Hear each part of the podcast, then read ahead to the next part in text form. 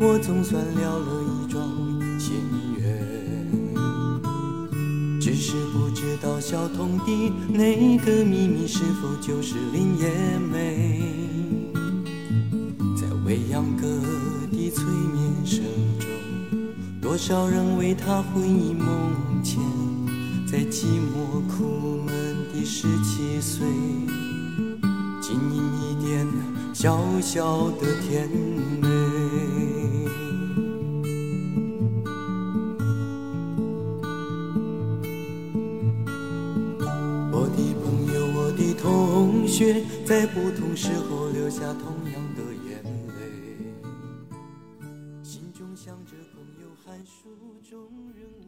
Hello，大家好，欢迎收听八零九零有限公司，我是车二问。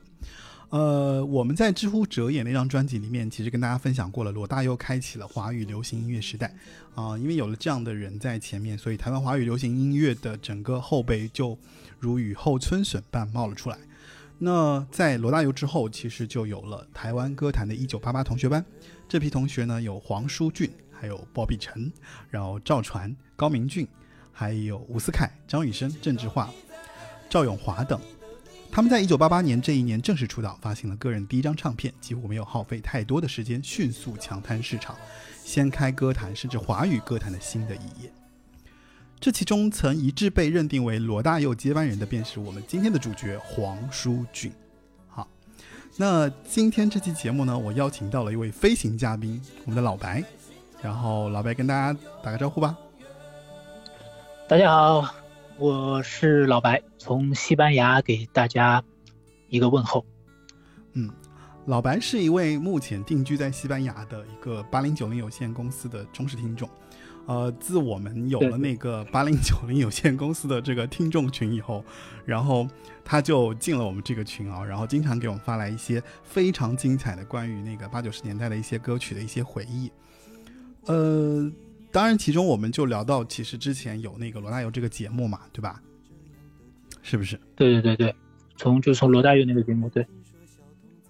其实我找到八零九零这个节目，我就是因为我在小宇宙当中搜罗大佑三个字，然后搜到搜到了我们的这个电台。好吧。然后我们在聊天的过程中，我就听说，就是老白他可以把黄舒骏的《恋爱症候群》然后歌词背下来，真当时就把我吓了一跳。还有就是你给我发的那个什么啊，就是关于未来的街头你画的那个漫画，然后震惊到我了。这都是呃年少轻狂，但是就是说，如果当时背得下来《恋爱症候群》，一直到现在 三十年后还能背得下来，的确是有有一点儿。我自己也觉得哇，是你还是年轻时候的记忆比较好。真是无法想象，我们这个节目也是挺逗的，因为以前有过嘉宾大白，有个嘉宾小白，今天来了一个老白，而且他是在对在在西班牙跟我以连线的方式啊，然后我们来开启今天的这一期关于黄舒骏的节目。那前面你听到的呢，就是黄舒骏的《马不停蹄忧伤》这张专辑里面的第一首歌《未央歌》。是的，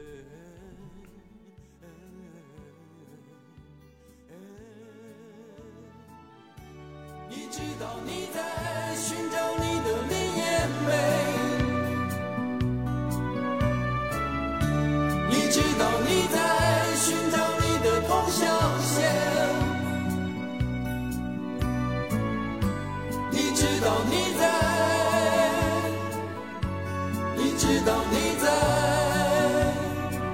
你知道你在寻找。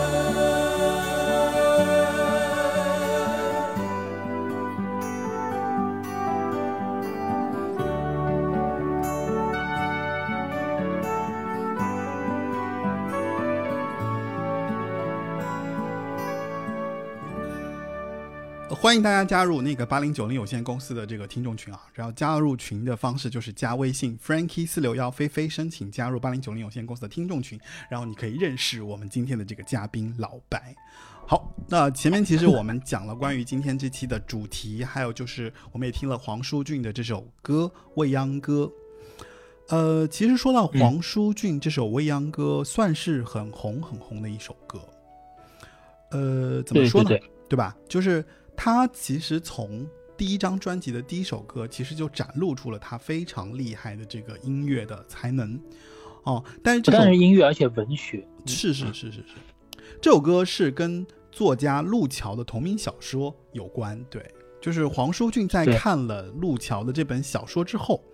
对吧？然后去写了这样一首歌。对，然后以这样的一个背景，嗯嗯那这个歌的背景就是在抗战时期西南联大哦的这样一个故事核心。其实现在很少有人会再去阅读这本书了，对吧？不多不多，所以说其实黄舒骏可能写这首歌的时候，他也是默认，就是这首歌的背景是人人都知道的。所以说我记得我当时刚听到这首歌的时候，其实还有点懵的，而且我我听到是一个拷贝带，嗯，所以是没有歌词的。所以说一般来说，你一句话有上下文，你都是可以理知，道的。那我明白了。他说那个令艳梅啊，令艳梅、大禹、呃陆宝宝生的，这些故事的视角对，对，因为他这个歌里面就是有这些有这些角色，他把这些故事里面的角色唱到了他的歌词里面，所以黄舒骏就是这样的一个人，他可以用那种很文艺的触角去写他的歌，写他的歌词，这点其实是他一直在歌坛被大家备受大家喜爱的一个存怎么说一个存在方式吧，对吧？也是他获得很多人的这个，因为他后面就写了很多歌嘛，对对对，基本上也都是就是典型的那种 singer songwriter 自己自己包办词曲这样子。其实我觉得可以给大家做一个就是未央歌的一个背景的一个展开，就是未央歌是路桥就是写的，一九三七年的十一月，就是十一月的时候，就是清华大学、北京大学、南开大学联合组成的这个国立西南联合大学在昆明开学了，对吧？在滇池的边上，它是所有的这些。名师，然后集结在那边，包括像中文系就有闻一多、朱自清、沈从文等这些，是的，是的，然后还有，呃，像我们知道的，像那个杨振宁，好像他也是在那那里面念过。有很多就是而且而且当时有很多动人的事迹，有很多学生都是从中国北方沦陷去的徒步，一直横穿了大半个中国到。到云南，在那边，然后坚持在那边继续继续的学习下去。嗯，所以呃，如果大家对西南联大的这个怎么说，就是他的这个故事背景感兴趣的话，其实有一个那个纪录片，我不知道大家有没有兴趣去找来看一下，就是呃，央视有一个八集的西南联大的一个纪录片，嗯然后它里面就有提到关于西南联大整个的这个过程，就是包括那些当时的一些文人。像冯友兰啊，还有钱钟书啊，还有雷雷海宗啊、陈寅恪这些有名的人，在那个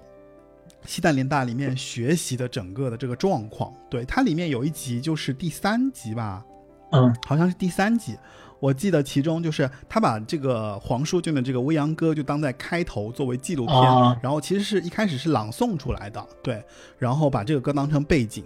所以可见就是，呃，黄舒骏的这首歌在整个就是西南联大的历史上，就是他的这个所谓的未央，嗯，就是也成了所有这些西南联大的这些学生回忆时的一个，可能算是一个怎么说，就是一个标志性的一个东西，对吧？对对，就是比较，它是一个可能也就是反映那段历史的一个文学文学方面的经典吧，就是以西南联大作为背景的这么一个非常经典的一个小说。当然，也有可能导演是八零九零的听众。谢谢你啊，这么捧场我的节目。因为呃，这首歌就是是呃黄舒骏其实自己说嘛，黄荣军他自己说，就说《未央歌》其实是一部以情调风格来谈人生理想的书。就他当时这本书其实当时在台湾是很风行的，就可能人手一本，他那个年纪念书的人当心中可能可能对，就跟每一代，嗯我们其实每一个世代都有自己的这么一本书，或者说一个作家，可能都会有。就当时陆桥的笔名“陆”字也是来自，就是说，就这个学校里面，就北京的名媛，南开大学的校花陆笃同。所以这些其实都是被变成了说这本这个就跟他的这个歌都有了非常紧密的连接，因为他当时写的这首歌。然后这里面提到的像小童啊，其实就是路桥自己，因为未央歌是路桥以日记唱情书的那个基础，他的女神的化身就是吴宝生嘛。据说当年西南联大大学生一看，马上能指认出路桥最敬爱的学姐祝宗林，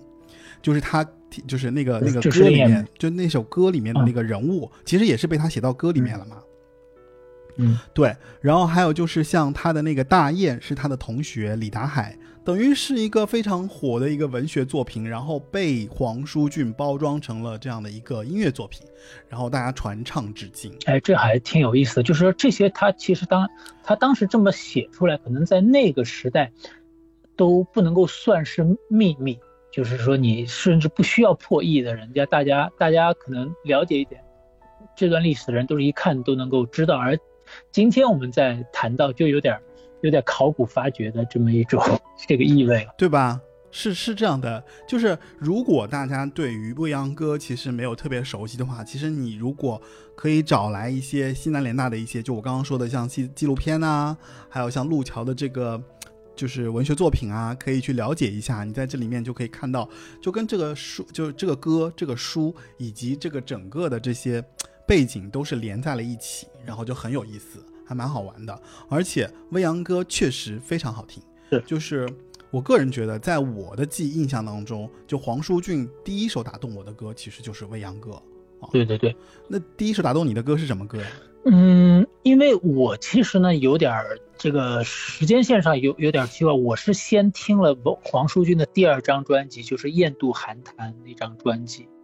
然后再回过去听了马不停蹄的忧伤。其实《雁渡寒潭》算是他很好的作品。对对对，《雁渡寒潭》也是当时可能在这边大陆就是先是那个就恋爱症候群啊，就是非常有特点，然后再开始在这边的广播里都开始播。我们当时那个时候，呃，上海，我是在上海长大的，也没有那么多的资源可以找到就是呃这些嗯原版的磁带或者 CD，当时可能还没有 CD 吧。然后，但是呢，在当时我记得很清楚，在那个中中国图书进出口公司附近呢，会有一些人，他会有从某些渠道上带一些呃磁带，原版的磁带，港台磁带，然后他们就自己在做了拷贝，然后就是拿那种点，你知道 T D K 啊、万盛啊那些磁带录了之后，然后黑白复印的封面，黑白复印的封面，呃，然后在那边卖。哦，我当时就是嗯。那个《雁度寒潭》那张专专辑呢，就是在你就是买的这种这种拷贝这种翻翻录的卡带，对对对，哦，拷贝是的，对我们经常会这样，会录一些，比如说当时的广播节目，然后就可以反复听嘛。对，然后有意思的是什么呢？因为因为一一盘这种空白的磁带，一般来说起码是六十分钟，后来又开始有九十的，什么一百二的，一但一般来说这种袋子它都是。都是这种呃六十分钟的，而一张唱片呢，往往一张一盘原版的磁带往往是不到六十分钟的。所以说，这些卖拷贝带的人，他会随机的，会用一些其他的歌，把多出来的这个十来分钟给你填满。所以说，我就我会我就在这些这个 extra 的。呃，这些 extra track 当中听到了很多，呃，就是并不属于这张唱片的歌，其实也挺有挺有意思的。就是当时因为我听的时候还经常在想，这到底是什么歌？因为它并不在这个我所买的这盘磁带里边嘛，就是你你经常你也不也不知道是谁的。明白了。所以其实你在听《雁渡寒潭》的时候，你肯定因为你都可以背《恋爱症候群》的这首歌，我相信你应该最爱这首歌吧。呃，怎么说呢？因为首先，我觉得这张整张专辑都是我的这个所谓的 all time favorite 之一吧。OK，对，呃，其实，嗯，当时而且据说不是那个歌词是复印的，而且那个时候台湾他们挺流行，并不是说把那个歌词复印在复印在这么一个长的这个封面上，而是它里边有一张 A4 或者甚至于更大的一张歌词的纸，然后是折起来放在那个磁带壳里的。印度寒潭就是这么一个情况，嗯，所以说，呃，你打开来一看，然后发现中间有黑压压的一大段，就是这个恋爱症候群恋爱症候群，恋爱中后群》的歌词。那我当时其实也并没有说故意要去背这个歌词，纯粹就是这首歌它的歌词特别的有意思，又有很多幽默感啊什么的，又会有一些那种肥皂剧的罐头笑声之类的。呃，这是一个。另外一个呢，就是它整张专辑整体性是非常强，所以说呢，经常我就是这样一遍一遍的听。但当时，嗯，基本上整张专辑的歌词我都能够背得出来，因为磁磁带嘛，也不像 CD 那样你可以单曲循环，你要光听这么一首歌要循环，其实也挺难的，你得倒来倒去之类的。所以说，我就基本上整首呃整张专辑里的歌词基本上还都都能够背得出来。行我了解了，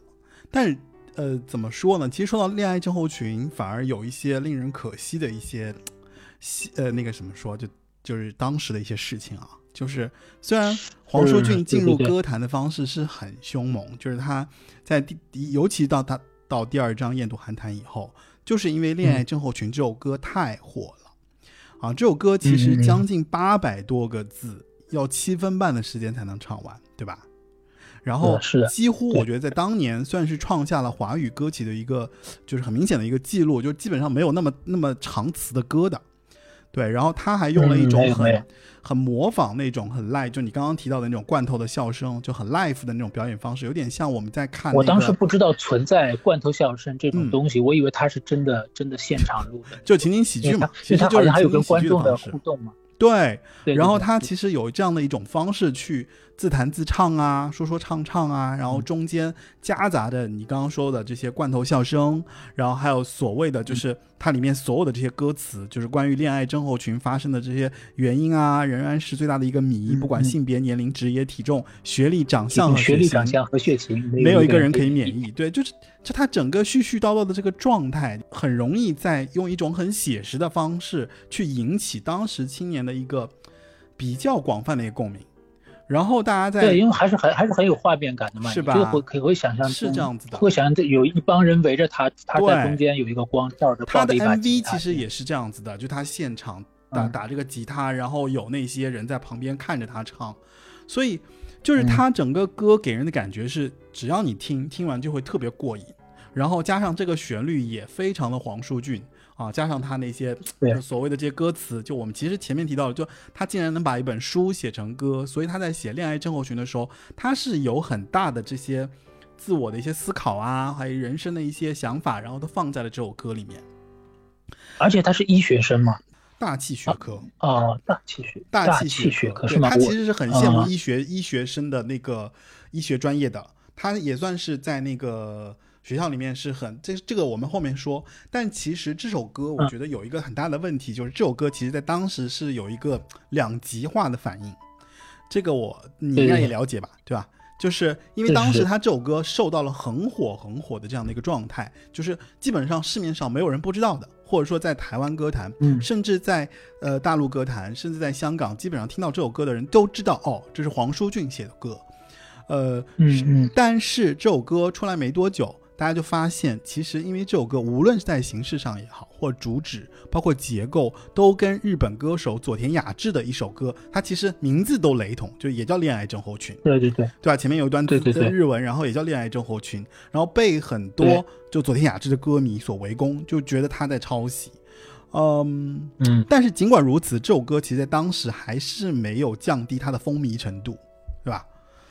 甚至后来连那个电影嘛，就包括那些年我们追过的女孩里面，男女主角打赌学唱的也是这首歌，就是表现当时这首歌 因为比较难背嘛，非常的有年代感。就是如果大家听过的话，一定会知道这首歌哦，在当年其实是火到一定程度的，而且也因为黄舒骏有这样的一些一些作品啊，一些歌啊，所以他才会被钦定，说当时认定他说他是罗大佑的接班人。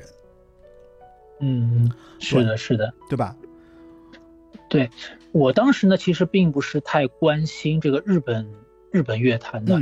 呃，所以说这个关于这首歌这个抄袭的争议呢，我是可能要十多年，可能近十年之后才，嗯，才知道的。所以当时也非常的非常的震惊，因为有一个这样的先先入为主嘛。但是的确是公平的来说，比较了两首歌，不管是从旋律或是从歌词方面都比较，就是的确是让我非常震惊。说你 说他们没有互相的影响，或者说借鉴呃参考，这也太因为我觉得从因为流行歌曲这个抄袭的这么一个。呃，这么一个事情就是也争论很多了。往往你一首歌，你有一两句旋律相似什么的，就会被人认为你是抄袭，或者是至少是取样等等。嗯呃，但是但是像黄淑君这样，整首歌整个形式，甚至从歌词整各方面都那么像，我就觉得非常是非常难以置信的一件事情。就是他没有想到，如果真是这样的话，他会没有想到。呃，发表了之后会被人看出来吧？因为日文歌，但是那首歌，如果大家有机会找来那首歌啊，我们也其实也可以放一下。就是那首歌的形式跟《恋爱症候群》也很像，也是那种就是现场 live，然后有罐头笑声，有那个就那个形式特别像。但我个人觉得，就是其实我跟你的理解有点相像。我觉得很有可能是，就是他是一个，就是他应该是听了很多国外的一些作品。然后呢，他当时就觉得说，哎，心里面会有个想法，说我有很多想法，我要写歌，我觉得我也可以这样写，然后就写了。其实应该属于那种很原发性的一个，就是我有东西要产出，但是没有想过说我一定会被别人看成什么样啊。就是他自己其实对这件事情的处理也是冷处理，就他后来也没有，就从来也没有出站出来解释过、辩解过。他觉得你们怎么样想就是怎么样想，至少就是这些。至少《恋爱症候群》这首歌你们是认可的，你们也没有不认可，对吧？对对，因为这是说实话，你真的要拿出来辩解的话，你说一句，然后反驳的人再说一句，这件事情就会越描越黑嘛。嗯，基本上都是都是这样，所以说他这样处理应该说还是还是聪明的。那么也，但是也不得不说，在这首这首本来应该在流行歌曲、流行音乐史上留下非常有非常重要地位，或者说有非常浓墨重彩一笔的这首歌。有一个不大不小，不说是污点吧，至少有个疑点在那边，总是觉得有一点，就是 就稍歌迷来说有点不太甘心，就是确实是歌迷就不太特别甘心，就是啊，反正就是有一点点那个小，哎呀，也谈不上，我觉得就是有点遗憾吧。对，因为我们希望看到完完美嘛，因为说实话，真的在后来也也不太有。嗯，有人就是做做出这么一个这么一个形式或者这么一个内容的东西，啊，那么我们也经常希望它真的能够是一个横空出世、空前绝后的这么一个作品啊，就希望他是个，希望他是个天才，就是他可以完全想到这样的一些。对，我们愿意啊，对，愿意，我们是，我们是曾经跟天才存在过，在同一时代当中存在过的，对不对？他就是对我们对我们产产生了。产生了影响，嗯，那我们来听一下吧。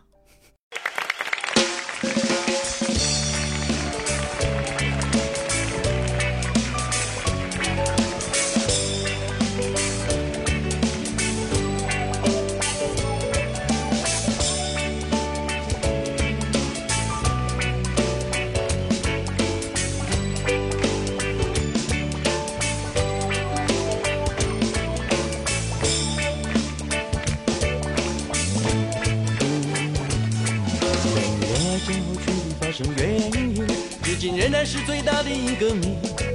不管性别、年龄、职业、体重、学历、长相和血型，没有一个人可以免疫。有些专家学者研究后相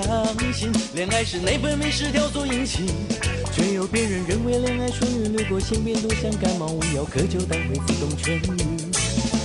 不管你同不同意，自古到今许多类似声音，恋爱不单是一种病态。它还可能是一种变态。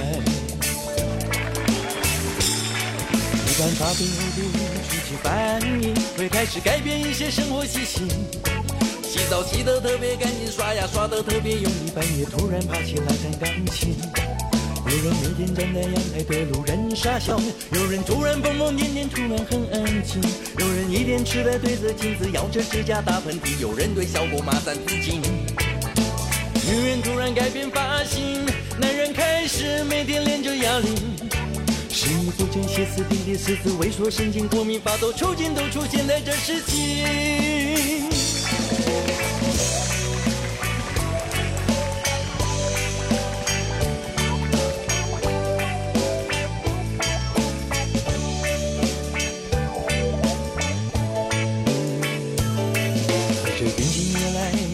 分家里，人会变得格外敏感、勇敢和恶心。写的、说的、唱的都像天才诗人一般才华洋溢，越肉麻越觉得有趣。有人恋爱之后每天躲在厕所哭泣，有人开记者会宣布恋爱的消息，有人总是喜欢两个人躲在黑漆漆的地方，想做了不可告人的事情。每天忙着找人算命，挖空心思改变自己，配合对方的习性，把每天都当作纪念日，把自己当作纪念品。每年漫无目的腻在一起，人不经意也觉得好有趣。好，那我们这个，我发现我还是可以背得下来，你还是可以背得下来。我们不管它哦，我觉得就是呃，也很长嘛，这这只放了一半哈。然后，对你还是你还是很感慨吧？很感慨。然后我觉得我，然后我发现，就是我有很多东西都是，就是很多比较有台湾特色的一些个词汇啊等等。你知道，因为台湾跟大陆就有很多词汇可能都不太一样。我都是第一次都是从这首歌当中听听到的。比如说把“河”发成“汉 ”，呃，人会格变得格外敏感、勇敢、汉恶心。对，就是它很明显的就台湾发音嘛。对对对，还有什么？有人对小狗骂《三字经》，《三字经》是是什么东西？那也是。还有还有，也不管伊索皮亚多少难民。我一直到很后来才知道，伊索皮亚其实是埃塞俄比亚。哦，对对对对对，它里面有很多。而且你想，你想一下，当时那个时代正好是埃塞俄比亚非洲饥荒的那个时候嘛。你想一下，那个那个呃，就是 Queen 他们的那个 Love Eight 也基本上是。差不多那个时代，是是是是是是。你想听一下日语版吗？日日语可以，但是我也听不懂日语。我们可能要要要在 show notes 里面把把中文翻译放进去。哦，我会我会在 show notes 里把日语的翻译放进去，几乎是一模一样。我看能不能找到这首歌。对，骚的非常非常像，在在 YouTube 上面有，我我我找找过，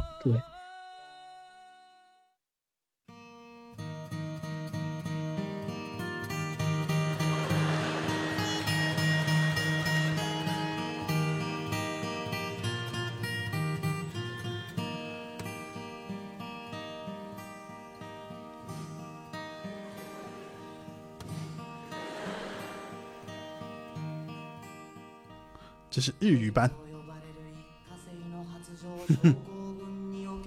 你看，其实一模一样。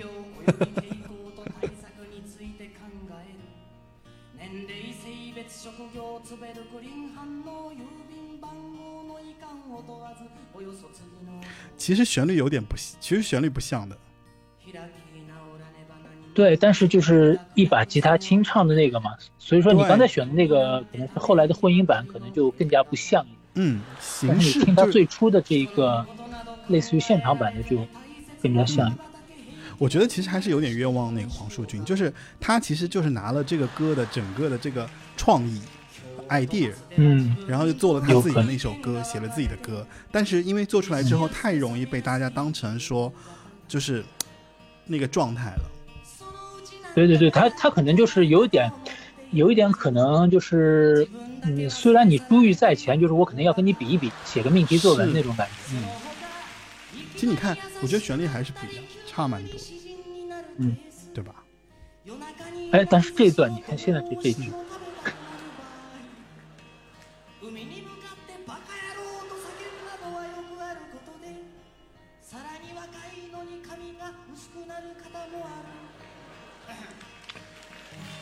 然后佐田雅士在唱这首歌的时候，你会发现他声音是有点表情的，就是他唱着唱着，觉得自己在忍住笑啊。是的，就是有有点这样。嗯，在恋爱忠厚群当中没有，但是在黄舒骏后期的一些作品当中，你也会发现有这有些这样的效果，就是感觉他好像自己说着说着突然笑了啊，或者说怎么。好吧，我觉得就是嗯，但这首歌确实就还是一首好歌，就是。呃，反正就是无论他整个就是神似，就是特别神似哈，但是就是也给他带来了很大的一个，我觉得算是一个，就等于你刚出道或者刚红了之后，可能就受到一个很大的一个拍拍打，对吧？就算是对对对，就是不论是社会也好，无论是他的歌迷也好，无论是整个的，这可可能大家都蛮受伤的，我觉得。但所以因为这个，而且你又是以写歌来出名的嘛，对对对是这样子的。所以其实说到这一点上，我觉得我们应该好好来聊一聊关于黄舒骏的这个人，因为他能做出这样的一件事情，包括他的反应，你都觉得说，哦，如果你知道了解他，你就会知道，哦，他就是这样的一个人，他为什么会做出这样的事情？首先我就说他是一个摩羯座。摩羯座，摩羯座很有趣。星座开始，对，这插个插个插个话了，就是黄舒骏其实自己，我们先说他小时候吧，就是他其实，呃，我个人总结他其实就是比较傲气，也比较有野心。那他的小时候大概是这样的一个成长过程，就是他从小学三年级就开始学小提琴，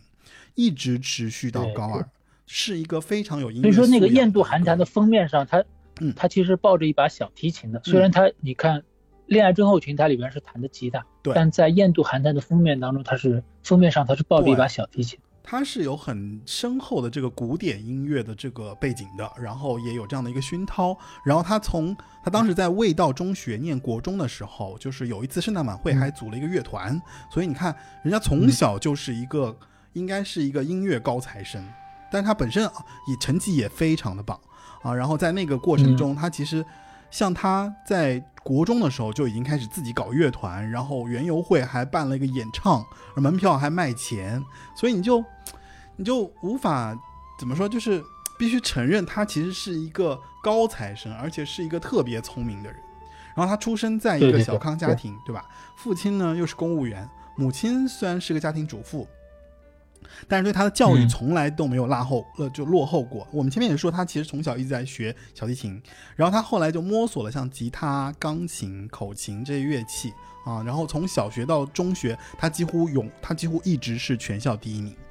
所以你你可想而知，就这个人从小就受到了这样的一个瞩目的一个怎么说，就被大家看到的一个状况，就是开着主角光环对呀走过来。就是人家是人家是人家真的是有有那个 spotlight 在他头上，就从小就这样长大，所以他从小基本上像什么才艺竞选啊，就各种获奖，然后校园里也是风云人物啊，呃，而且他在台中一中毕业后就考上了最高的这个台湾大学的大气科学，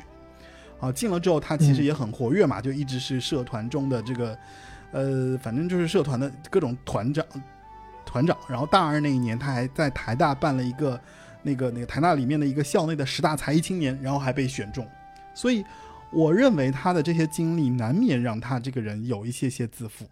所以他还应该带会在那带了一些怎么说，就是有一些愤世嫉俗的那种心态或者傲气。对，嗯嗯嗯嗯，是的，你我觉得就是说，可能当时毕竟受限于那个时代，就是可能你需要。等待一个机会，然后才能被更加多的、更加多的人所能够认识。但是你可以想一下，像他这样的一个人，如果是在今天这个时代，可能就是还很早就开始作为各种什么神童啊、音乐神童，各种就会被推出。现在有那么多的渠道，这么多的媒体，他可能很很很小，根本不用等到出第一张唱片，他就会在抖音上面红了，对不对？然后他呢，后来就说，他说他大学以前就是把音乐其实当成消遣，一直到台大呢，然后他就读了一个，就因为前面说他读了那个大气科学系，他其实没什么兴趣，他觉得在那个学校里面，像什么医学系啦，他写写过一首医学那个身份的歌嘛，对吧？像电机系啊，学生都是念书的一些非常常才的一些角色，所以他认为他没办法赢过他们，因此他从大一开始在想说，我到底要做什么呀？然后他到大三开始就写歌了，然后大三那年那一年他创作了这个这个歌曲，然后在学校拿下了这个前两名，然后让他进入了歌坛，这就有了后来他的这个马不停蹄的忧伤，而且他在进入演，他在怎么说，就是他在成为唱。歌手和进入唱片公司的整个过程就是特别顺理成章，而且他特别的有才，因为他就写了好像是四首歌，然后就被唱片公司觉得说你就发吧，就属于那种就是破格录取，类似于我们现在的那种，比如说还没还没还没经过那种就四个老师转身然后对对对，就还没经过这个过程，人家就已经被内选了，就那那那那批就已经已经审核通过了，等于是这样子。然后他也没有说太多的，就因为我们其实前面也讲过很多别的歌手嘛，人家都是在酒吧里面啊，在哪个地方打拼了好多年了，就已经磨练了很久了之后才出的唱片。他就是凭借自己的这个非常的。就是有才华的这个角色，然后就写了歌。然后他一写歌之后呢，他当时第一张专辑《马不停蹄的忧伤》还出了十三首歌曲，我记得是十三首吧？嗯，对对对，好像十三首，有点另类。对，然后他呢，就是他其实写了四首就被就被通过了。那后来人家说你就出专辑吧。然后出专辑以后呢，就是等于他就把自己所有这这。这些作品发布了，然后就林林总总的写了很多的歌，就有了他的第一张《马不停蹄的忧伤》。而且据别人说，《马不停蹄的忧伤》，因为我们也知道，就是说黄舒骏其实就是有点文艺的，也文有点傲气的。是的，对，所以他你看他在用，从他选未央歌来作为，就是不是？对，所以他在做《马不停蹄忧伤》的时候，他还用了一个形容词“马不停蹄的忧伤”。就实际上，他喜欢用一些别人没有用过的词语来包装他自己的这些表达一些东西。甚至于从某些角度来说，你可以说有点矫情的，但是，但是就是他的他的这种表达是他的特点啊。他自己其实后来，他后自己后来成名之后，别人采访他，他也觉得说那个时候的自己，就是他二十二岁的读大四的他，就一九八八年嘛，就是同学会的这些人一批出来之后，他算是那一些人里面相对来说比较文艺挂的这样的一个歌手。也因此，肯定对对，就包括他的这些歌词，也因此才有了后来别人就觉得说，那你的词写词的这个水平其实是可以跟罗大佑去 PK 一下的，或者说沿袭了他对于作词的这件事情上的一个较真的程度，对吧？所以他后来的所有这些作品也好，就是有他自己特别独特的一个气质啊。然后我觉得这就是他。怎么说？就是他身上所具备的一些特点，就他能够写出这样的歌，就是因为他是这样的人。包括他面对他就是的歌被别人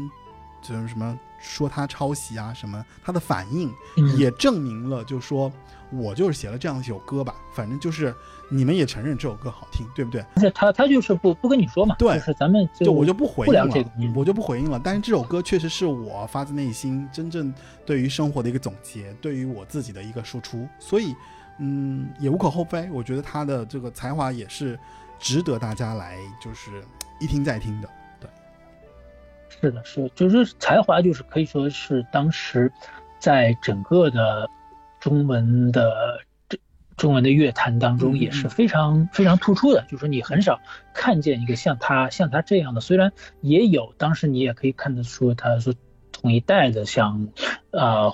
比如说比他早一点罗大佑、李宗盛啊，或者说跟他差不多同同一代这样出道的这些创作歌手，但是你其实黄舒骏的气质是是非常独特的，就是你说你很少能够再找到一个你说可以跟他。呃，跟他做类比的这么一个，对对对对，好吧，那我们来聊聊他的专辑。嗯，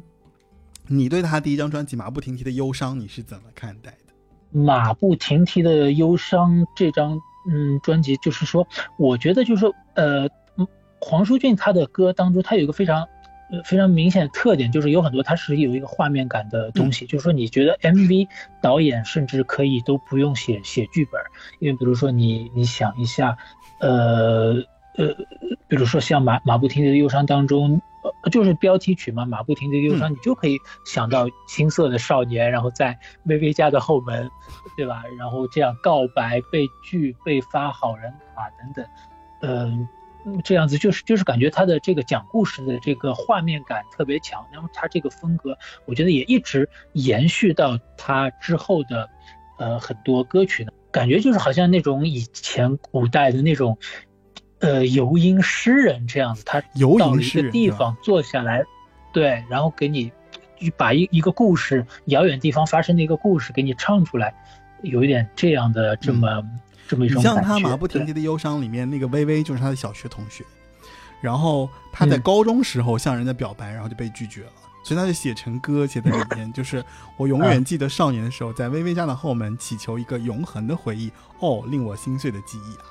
然后其实对对对，他而且你你要想一下，就是像你刚才说的，他是这么一个心高气傲的人，嗯是这么一个学校当中，在初中、高中就是风云人物的人，那就是说他，我觉得他可能就是默认，就是说应该说表白应该是无往而不利的，但是是如果是被，呃，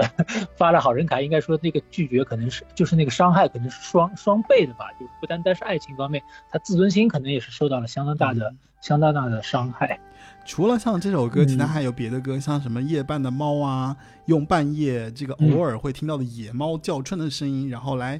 比喻，就是男女在面对自己。它其实讲的就是那个面对呃咱们一时冲动发生的这个行为的一个后果。然后他的编曲也特别巧妙嘛，然后当初什么一时的气氛太美妙，今天一切的烦恼受不了，我觉得很有趣。对对对，就是包括像所谓生命的意义，在创造宇宙记起的生命，就是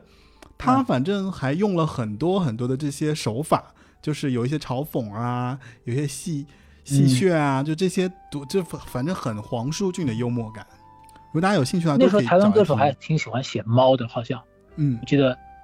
呃，郑智化有一首歌就是叫叫猫，然后巫启贤跟伊能静合唱过一首什么我是猫，是，然后所以说这黄黄舒骏这首歌就是说，当时就是好像事情已经这样了，你还能 你还能怎么样，对吧？嗯 就然后所以说他就只能自己给自己解释说啊，生命的意义是怎么样让宇宙能够继续下去等等。然后这就是刚才说到政治化，政治化有一首歌叫《未婚爸爸》嘛，然后嗯他就是非常，我觉得是非常的实际，就是感觉啊，他说你我是未婚爸爸，你是未婚妈妈，如何把孩子抚养长大，生活的重担我能不能挑下？我用所有的自由换来一个家，就就是这种，呃，就政政治化就感觉就是非常的非常的接地气，就是我现在有这么一个烂摊子，我怎么办？这头好很接地气但。但是黄，嗯呃，黄黄舒骏这首就是，哎，他好像在自己想，呃啊，觉得这要赋予这件事情一个非常伟大的意义，但是忽然他会被现实现实打断嘛，就是啊，孩子真的哭了，孩子真的哭了，就会就会就是被被现实又拉回到现实当中、嗯当中来这样子，对，嗯但我记得然后他还有一首歌吧，就你好像也也也说过，就是之前聊到过，就是关于那个你觉得这首歌是他的前传什么之类的。是叫苦守寒窑十八年嘛。然后这，呃，这这首歌就是是感是一个，它是从一个姑娘的一个女孩子的角度去去参加毕业舞会，然后又就是很又想表现，然后又很忐忑，然后就感觉就是啊，他来了，他来了，他邀请我了，他就邀请我跳舞了，要怎么样？我说啊，这个这个人好像是个渣男，就是好像很会的样子，等等，就是这种非常忐忑，就是那种所谓的又怕他不来，又怕他乱来的这种心情，啊，然后所以说你想象一下，就是万一他来，不但来了，还乱来了，就 有很可能就是到最后，当初一时的气氛太美妙，今天一切的烦恼就出不了了。嗯，是的。然后你像听不懂的话里，他说那个孩子不要天真的太不像话，现实的世界他就是这样，请不要试图去改变他。我想还是改变自己吧。我觉得对，就是就是很像那个年代，就那个年纪的人自己会对自己说的话。对，是的，是的，就是嗯，就在整个社会的现实，比如说是如何对呃青少年或者少年，就怎么打他们的脸的，怎么能够怎么是让他们一下子幻想破灭的，嗯，这么一个角度，就是有一点让我想到，就是呃罗大佑的未来的主人翁嘛，好像在专辑的文案当中，他也写到，就是说要要。战胜，或者说他说就想搞几首歌，想能够结结实实的击倒这种像《鹿港小镇》啊、《亚细亚的孤儿》啊这些这些专辑啊，这些这些作品。那所以说，呃，我相信他在写创作听不懂的话呀、或者呃三代之间这些这些作品，呃，对你提到三代之间，就是那个三代之间，其实就是里面有提到城乡的这个差距嘛，就非常有罗大佑的这个影子。然后他他对对对，当时你想鹿港小镇嘛？没错，就是他自己在采访的时候，人家也说嘛，就是那你关于才三代之间，他其实自己也提到说，他写三代之间的野心就是很大的，就是他就企图从流行乐坛中极少数可能进入史册，他觉得这首歌是他想要把它当列入史，就能够成为史。当然他后来也成功了，就是对吧？也列入百家专辑了，对吧？然后他就是想通过他写的这些歌来，还有来，然后来跟那个谁罗大佑的什么《鹿港小镇》啊、《亚细亚的孤儿》啊、《心想七十二变》啊这些，我我觉得就是不，这已经不单单是傲气了，甚至有点狂妄，就是那种就是初生牛犊不怕虎的心态。对，就是，但是他这样一个年纪。然后有这样的才华，不狂才是奇怪的。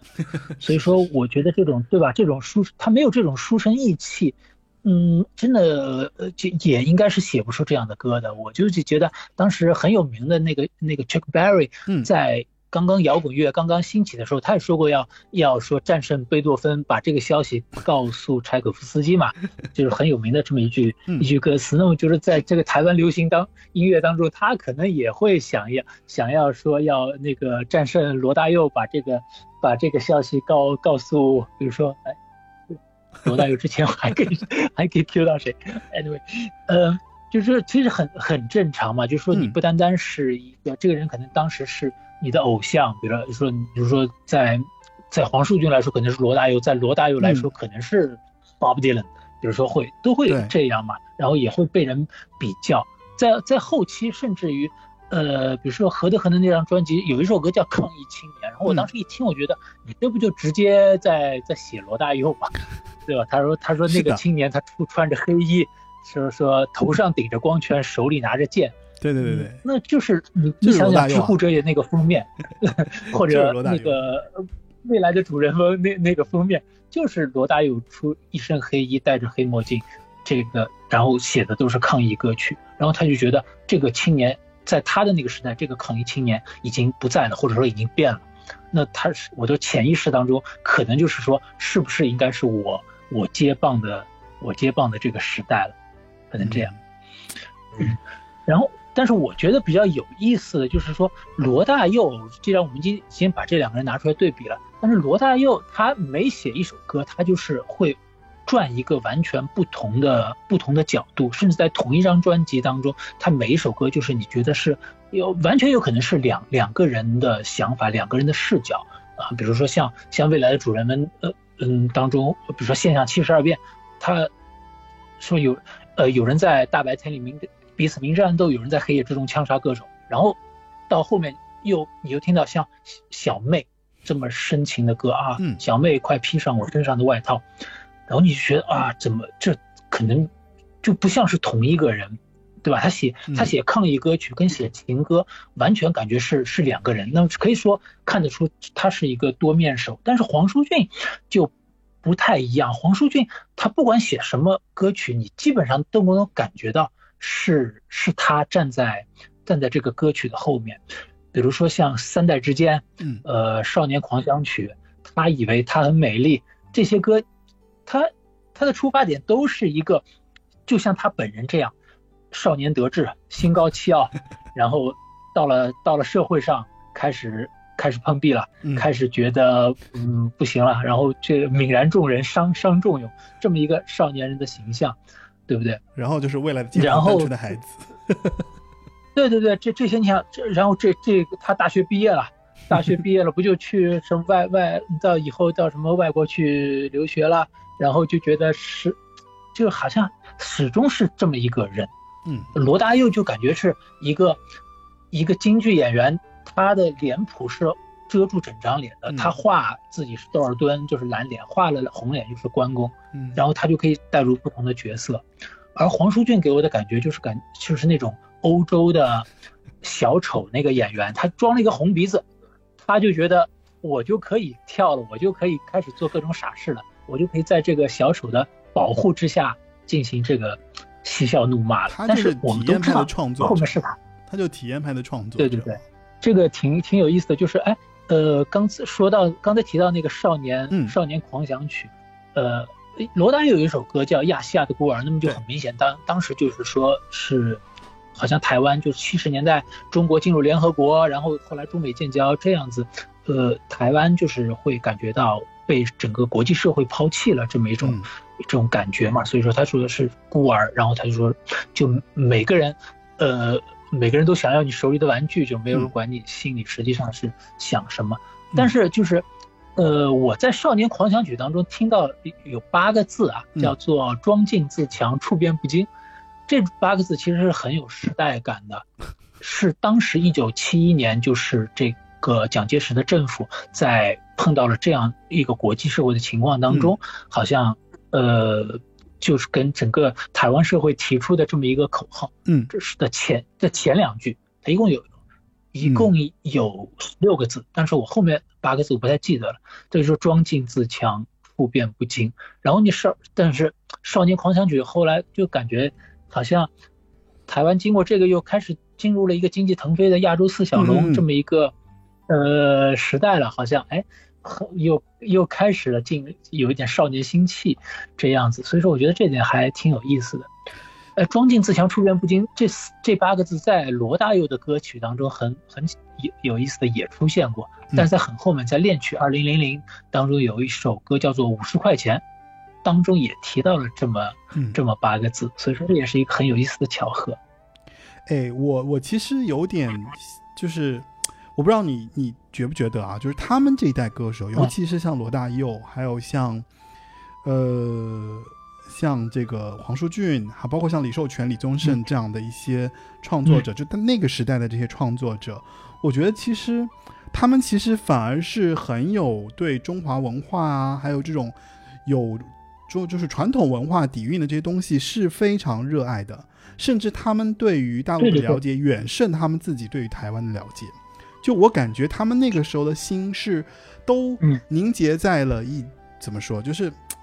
这个我们现在讨论稍稍有点 有点划开边界，就是 我反而觉得那个时候的歌手其实是很热爱中华传统的这些呃我就呃就是就传传统文化的，就是在他的这个整个的历史背景下，其实他们对于中国的整个文化是非常接受的啊，然后在这个心里面对这件事情是就是觉得就是大陆是故乡啊，然后是这样的一个背景才有了这些作品，然后而且他们的这些分泌出来的一些作品，你会浓浓的感受到他们对于就是中国的热爱，对于整个的这个对对对，就是家国情怀啊，对于整个大陆人民的这些饱含的一些，就是说，哎呀，就我我们要回去看一看，我们要怎么样？就是我觉得反而他们这一代歌手是是表现的很强烈的。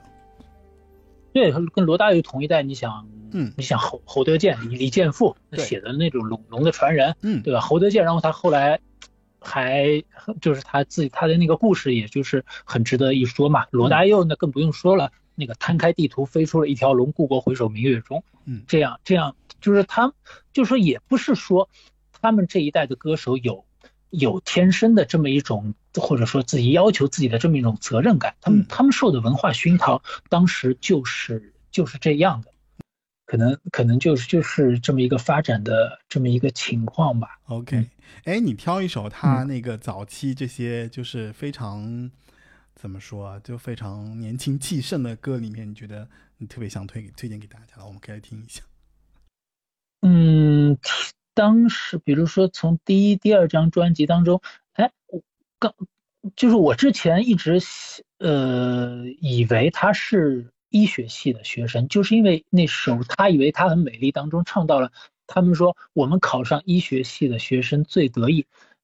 呃，要不我们就可以听一下，因为这首歌感觉跟那个呃《恋爱中后群》还是有点那种风格差不多，就是有种幽默啊这样子的感觉。嗯。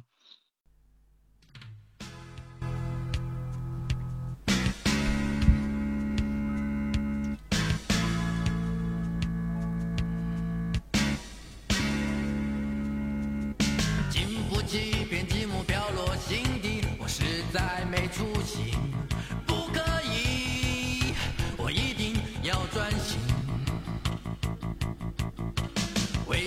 春天加上青春期，我就克制不了自己？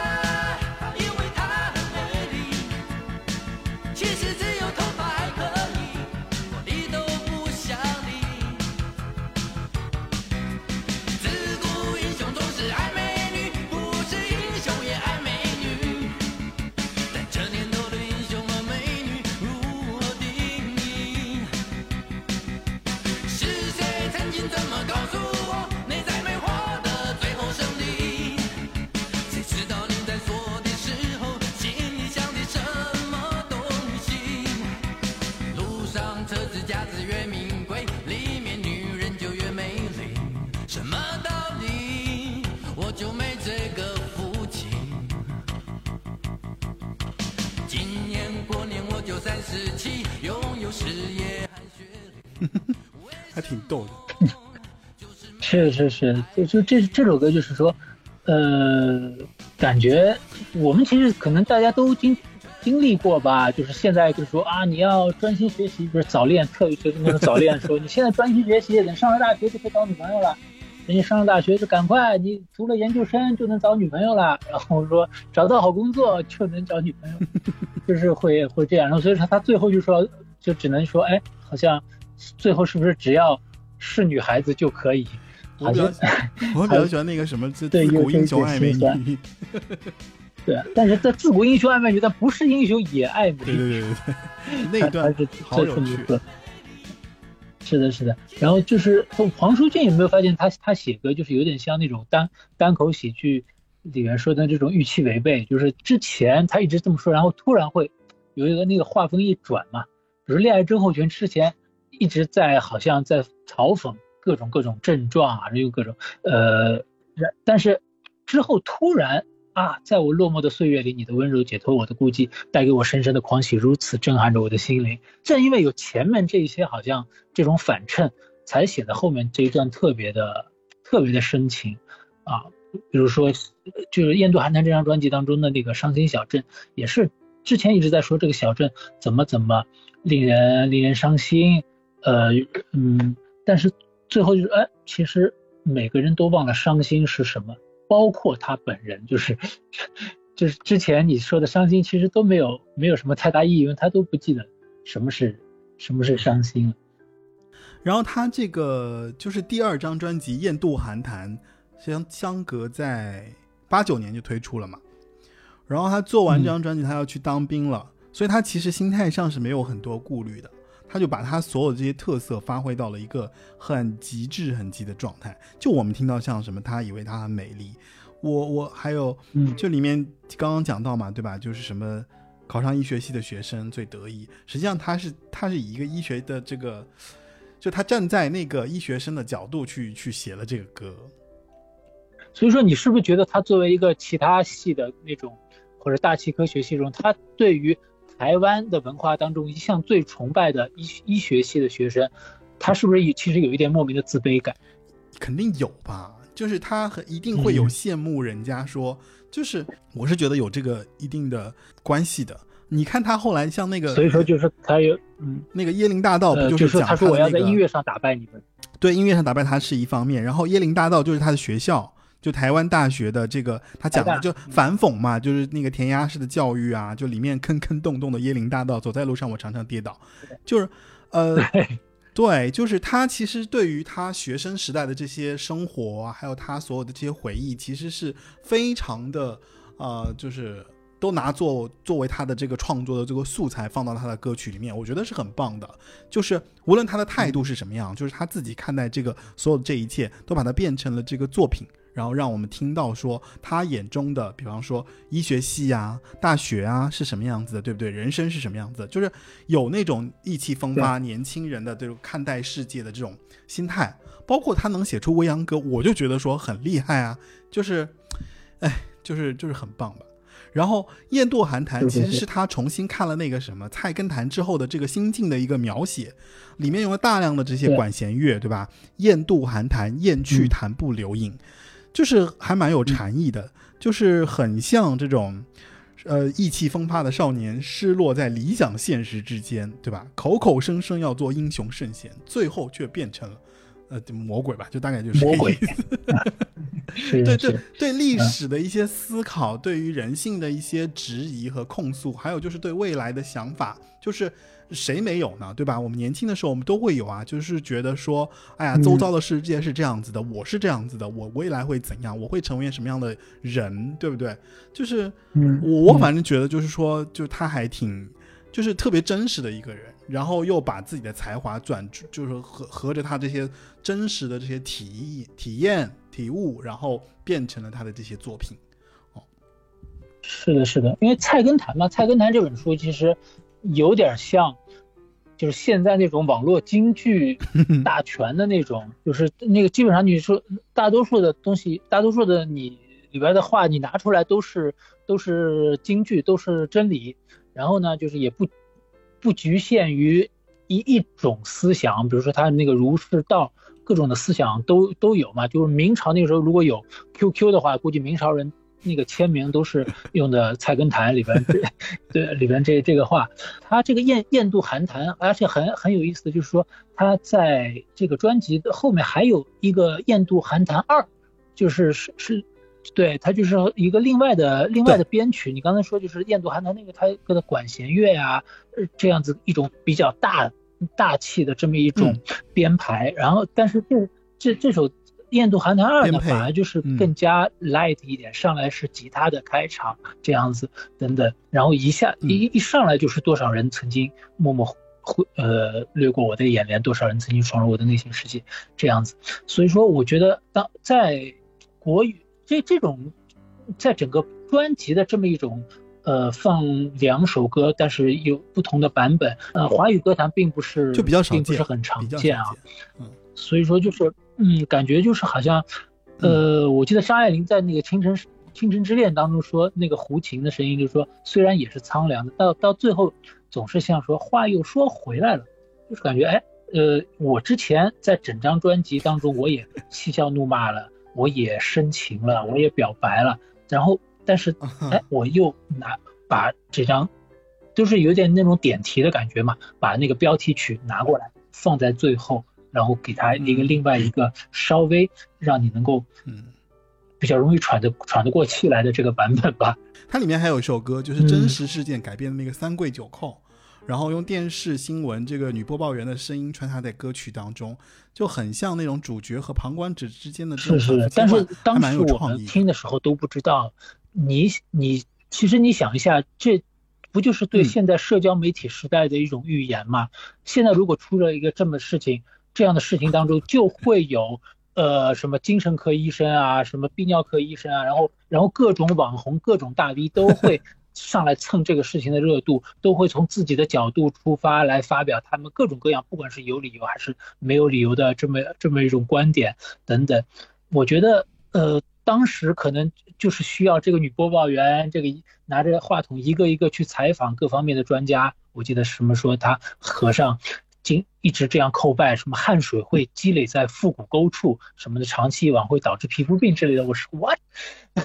但是，但是如果你想这件事情发生在 发生在现在，嗯那所有这些专家不就在下面跟贴评论吗？所以说这当时你想一下，这三十年前写的这一首歌，我我觉得非常有一种预言的意味啊。那就得来听一下了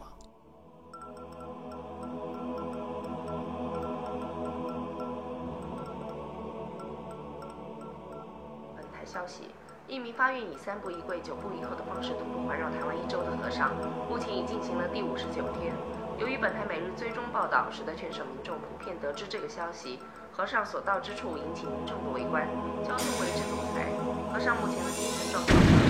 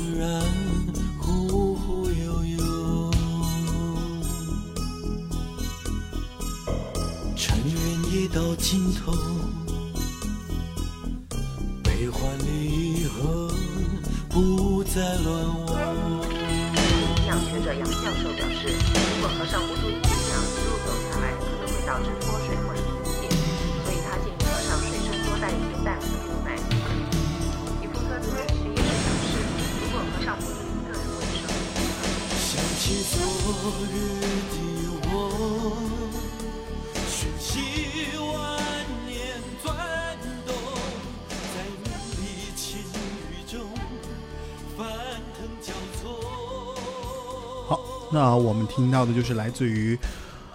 黄舒骏在《雁渡寒潭》里面的《三跪九叩》这首歌，就是应该说《雁渡寒潭》这这这整张专辑都很值得大家拿来一听再听，因为这张专辑，啊、我跟老白一样，就基本上认为这张专辑算是他整个所有音乐历程当中最值得、最有代表的一张一张作品啊，而且。虽然说他跟那个谁马不停蹄的忧伤两个都进入了百家专辑，但我也更喜欢这张一些。嗯，是的，是的，好像是马不停蹄的忧伤还比他在高几名，是吗？对，在前面一些吧，但但那个排名它也不是说排名嘛，它那个就是放在一起就是都在里面。哦哦，对，哦，实际上在这张专辑里面，就是包括像《椰林大道》《三跪九叩》，呃，还是会有陷入到了一个模仿的这个嫌疑啊。但是呢，嗯。这些歌其实还是跟原来的那个状况是一样的，就是就只有形式，就是应该说是更多的这个编曲的这个角色上，就是有有一些相类似的地方，尤其是像《椰林大道》，其实它跟那个就是平克·弗洛伊德的吧，应该是哎，是平克·弗洛伊德吗？就是有一是第一张专辑的第一首歌，就是 S Astronomy 什么 Doming，就前面就是整个的这个广播声，对，就是它完全跟这个，因为三跪九叩它其实也是前面有个广播在不停的在在讲嘛，嗯嗯嗯，对，然后包括像还有那个 Roger、Roger 呃，哎我看啊、Waters，对 Roger Waters 的 Radio Waves 一样，就是都用了这个，嗯，呃，反正是就是还是形式感的问题，对吧？就还是形式感的问题。对对，但是这个其实说实话，那嗯，我觉得本身是讲一个这么一种新闻事件啊等等，反正东西我觉得都不一样，这个东西嗯都不一样。对，对对对对，嗯，所以说我觉得这个还是可以可以理解。他后后期其实还还有曾经，比如说《未来的街头》当中的那首一首歌叫《这样的》，它的这个前奏啊，整个风格跟那个 The Water Boys 的有一首歌叫《Trumpets》，就是小号，嗯，也是非常非常的，相像。几。乎也是那么也不。可可可以说，就是说他，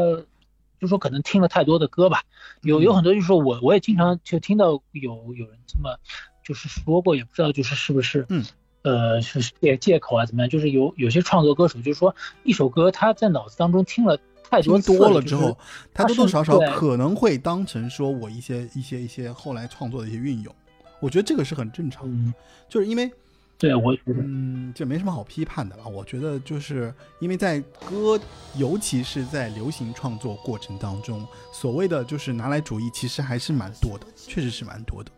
嗯，好，那既然说到了前面，就是包括《雁渡寒潭》啊，《马不停蹄的忧伤》，接下来我们就来到《未来的街头》。《未来的街头》这张专辑呢，我个人觉得老白你应该好好讲一讲，因为你跟我发的那个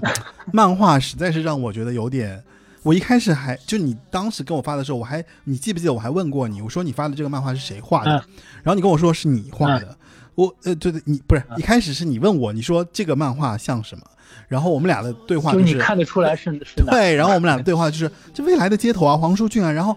我我就说我说那你居然还有这样的一些东西保存到现在，我以为你是当时犯他，然后找了别人画的这些作品，然后保留下来。后来你跟我说啊，这是我自己画的，然后当时我就你知道，就是我我在手机的另一端，我就是有一种惊掉舌头的感觉。对，就很很惊讶，所以我就觉得说，未来的街头你应该好好讲一讲，对不对？就关于专辑的感受啊，还有关于就是未来的街头，对嗯嗯，这首歌我还是非常的非常的喜欢的，嗯因为又是就是跟我之前说的，跟马不停蹄的忧伤这样，它是一个非常有画面感，而且它这首歌整个它的故事结构也更加的更加的完整啊。其实说来说来惭愧吧，其实当时你看我是高中的时候吧，可能高一这样的时候，那其实这个漫画真的画出来，其主要原因也就是，也就是用来泡妞的吧。你当时的确是喜欢，嗯，喜欢看漫画，那自己也会画一些东西啊，想过要画一些故事啊什么的，但是就是可能是，呃，自己会画一点，有点技术等等，但是没没有什么生活历练，写不出什么剧本。那么听到《未来的街头》这首歌，那它就是一个相对完整的故事，可以从从一个少年他。他童年的时候在龙龙山寺外看到一个街头的画师，然后长大，奠定了长大学画去巴黎的梦。到了巴黎之后，又遇到了种种的这么一种挫折，呃，直到他有一天在罗丹博物馆看到了巴尔扎克的雕像啊，跟那个画师画的达摩又很很像。那么我觉得啊，这是一个相当完整的故事，如果可以把它画出来呢，其实也也挺好的。那么当时我们班上有一个也是非常喜欢漫画，主要是少女漫画的这么一个女生了，但是，呃呃，就是我当时看的一些，比如说那些比较热血的啊，什么我们那个时代圣圣斗士啊、侠探韩语良啊那些，嗯，但是呢，我其实不是很很善于画女性角色。因为呢，你知道日本漫画当中这个这些女性角色，特别是北条司画的那些，都是实在是比较性感，然后呢，就是感觉就是对着他这种临摹都是有点罪过罪过面红耳赤的这么一种感觉。一个青春期的少年嘛，你要想一想，可以理解。对，所以说我就是没怎么练过，没怎么练过，而并不像画。画这个男的，就是嗯基本上你可以观察他肌肉走向、骨骼怎么样等等。嗯，所以说我当时就哎灵机一动说，哎，我们能不能合作一起画？我画这个书中的男性角色，你就画这个女女性的角色。哦所以说后来，对对对，就是好像一种合作来做这个漫画的，嗯呃这么一个主意。但是主要的想法其实还是为了能够接近这个这个女孩嘛，对吧？祈求一个永恒的约定这种。那反正就是你的这张漫画，如果方便的话，回头我会放在 show notes 里面给大家稍微看一下，OK 吗？好的，没有没有问题。对，就是我觉得就是至少我好我我待会儿可以可以重新拍了给你，就是那个嗯场景应该还是比较明显的，就是画师深深的一鞠躬。就是如果方便的话，我觉得后期我们可以放在 show notes 给大家简单看一下。这这张专辑我当时也是听了听了很多遍呢。那总体来说就是说，呃，我觉得它的水平总体的水平没有像印度韩团这么平均，好像每一首都有非常亮眼的亮眼的地方。但是呢，也可以看得出黄舒骏在这张开始能开始尝试更加多的、更加多的曲风啊，比如说那些比较轻的摇滚。刚才之前提到那首这样的，我感觉他跟齐秦早期的那些有点摇滚的风格，就感觉比较比较像啊。嗯还有一首那个那个醉舞，啊，嗯，又感觉好像呃有点像那个陈升的那首《红色气球》嘛，嗯他就是当中也是唱到一一首歌，他说他跳着醉舞，声称他不怕不怕孤独。然后那个红色气球当中也是给唱到，随着音乐飞舞，只在音乐的世界里可以让美丽的 Rebecca 忘掉忧愁，就感觉就就很像。然后你又是感觉刚就是还是之前我们提到过的，他始终可是这样一个同一个角色，嗯好像在不同的故事场景当中，你可以想象之前到欧洲学画的这个少年，他在苦闷的夜晚到了一个那种酒吧里边，然后可以看到一个单身的红衣女郎在那里独自跳着醉舞，嗯，就是画面感还是还是很强，嗯，那这首这张专辑当中，除了未来的街头我非常喜欢之外呢，我也呃很钟爱那首叫做《单纯的孩子》，嗯呃，就是说，如果他是个单纯的孩子，就让他单纯一辈子，不要教他太多事，不要说他太多不是。嗯，那我那有比较有意思的就是，我当时在高中的时候听到这首歌的，嗯，我非常的有感触。但是我当时的感触是作为作为那个孩子，作为感觉我从小到大被人教了这么多事，有那么多人说我这个不是那个不是，嗯，是那种那种抗议的感觉。然后我这几天就是为了我们准备这个节目找一些资料啊等等，我就拿出来听，我觉得还是非常感同身受。嗯但是呢，我现在是成为了一个父亲，我有一个十岁的女儿，嗯，然后我现在反而就是从另外一个角度开始有一些反省，说我到底自己有没有在她的成长过程当中，我对她施加的影响，她的教育，我有没有教她太多的事情，嗯我有没有能够就是呃呃影响到他，让让他没有能够是很好的成为本该成为的那个单纯的孩子。那我觉得，然后一对比，我觉得很很有意思。同样一首歌，那三十年之后，你又可以从另外一个角度去看它。嗯那我觉得可以说是是是一首隽永的这么一个歌曲吧。是个快乐的孩子，那就让他快乐如果他只是个孩子，那就让他活得像个孩子。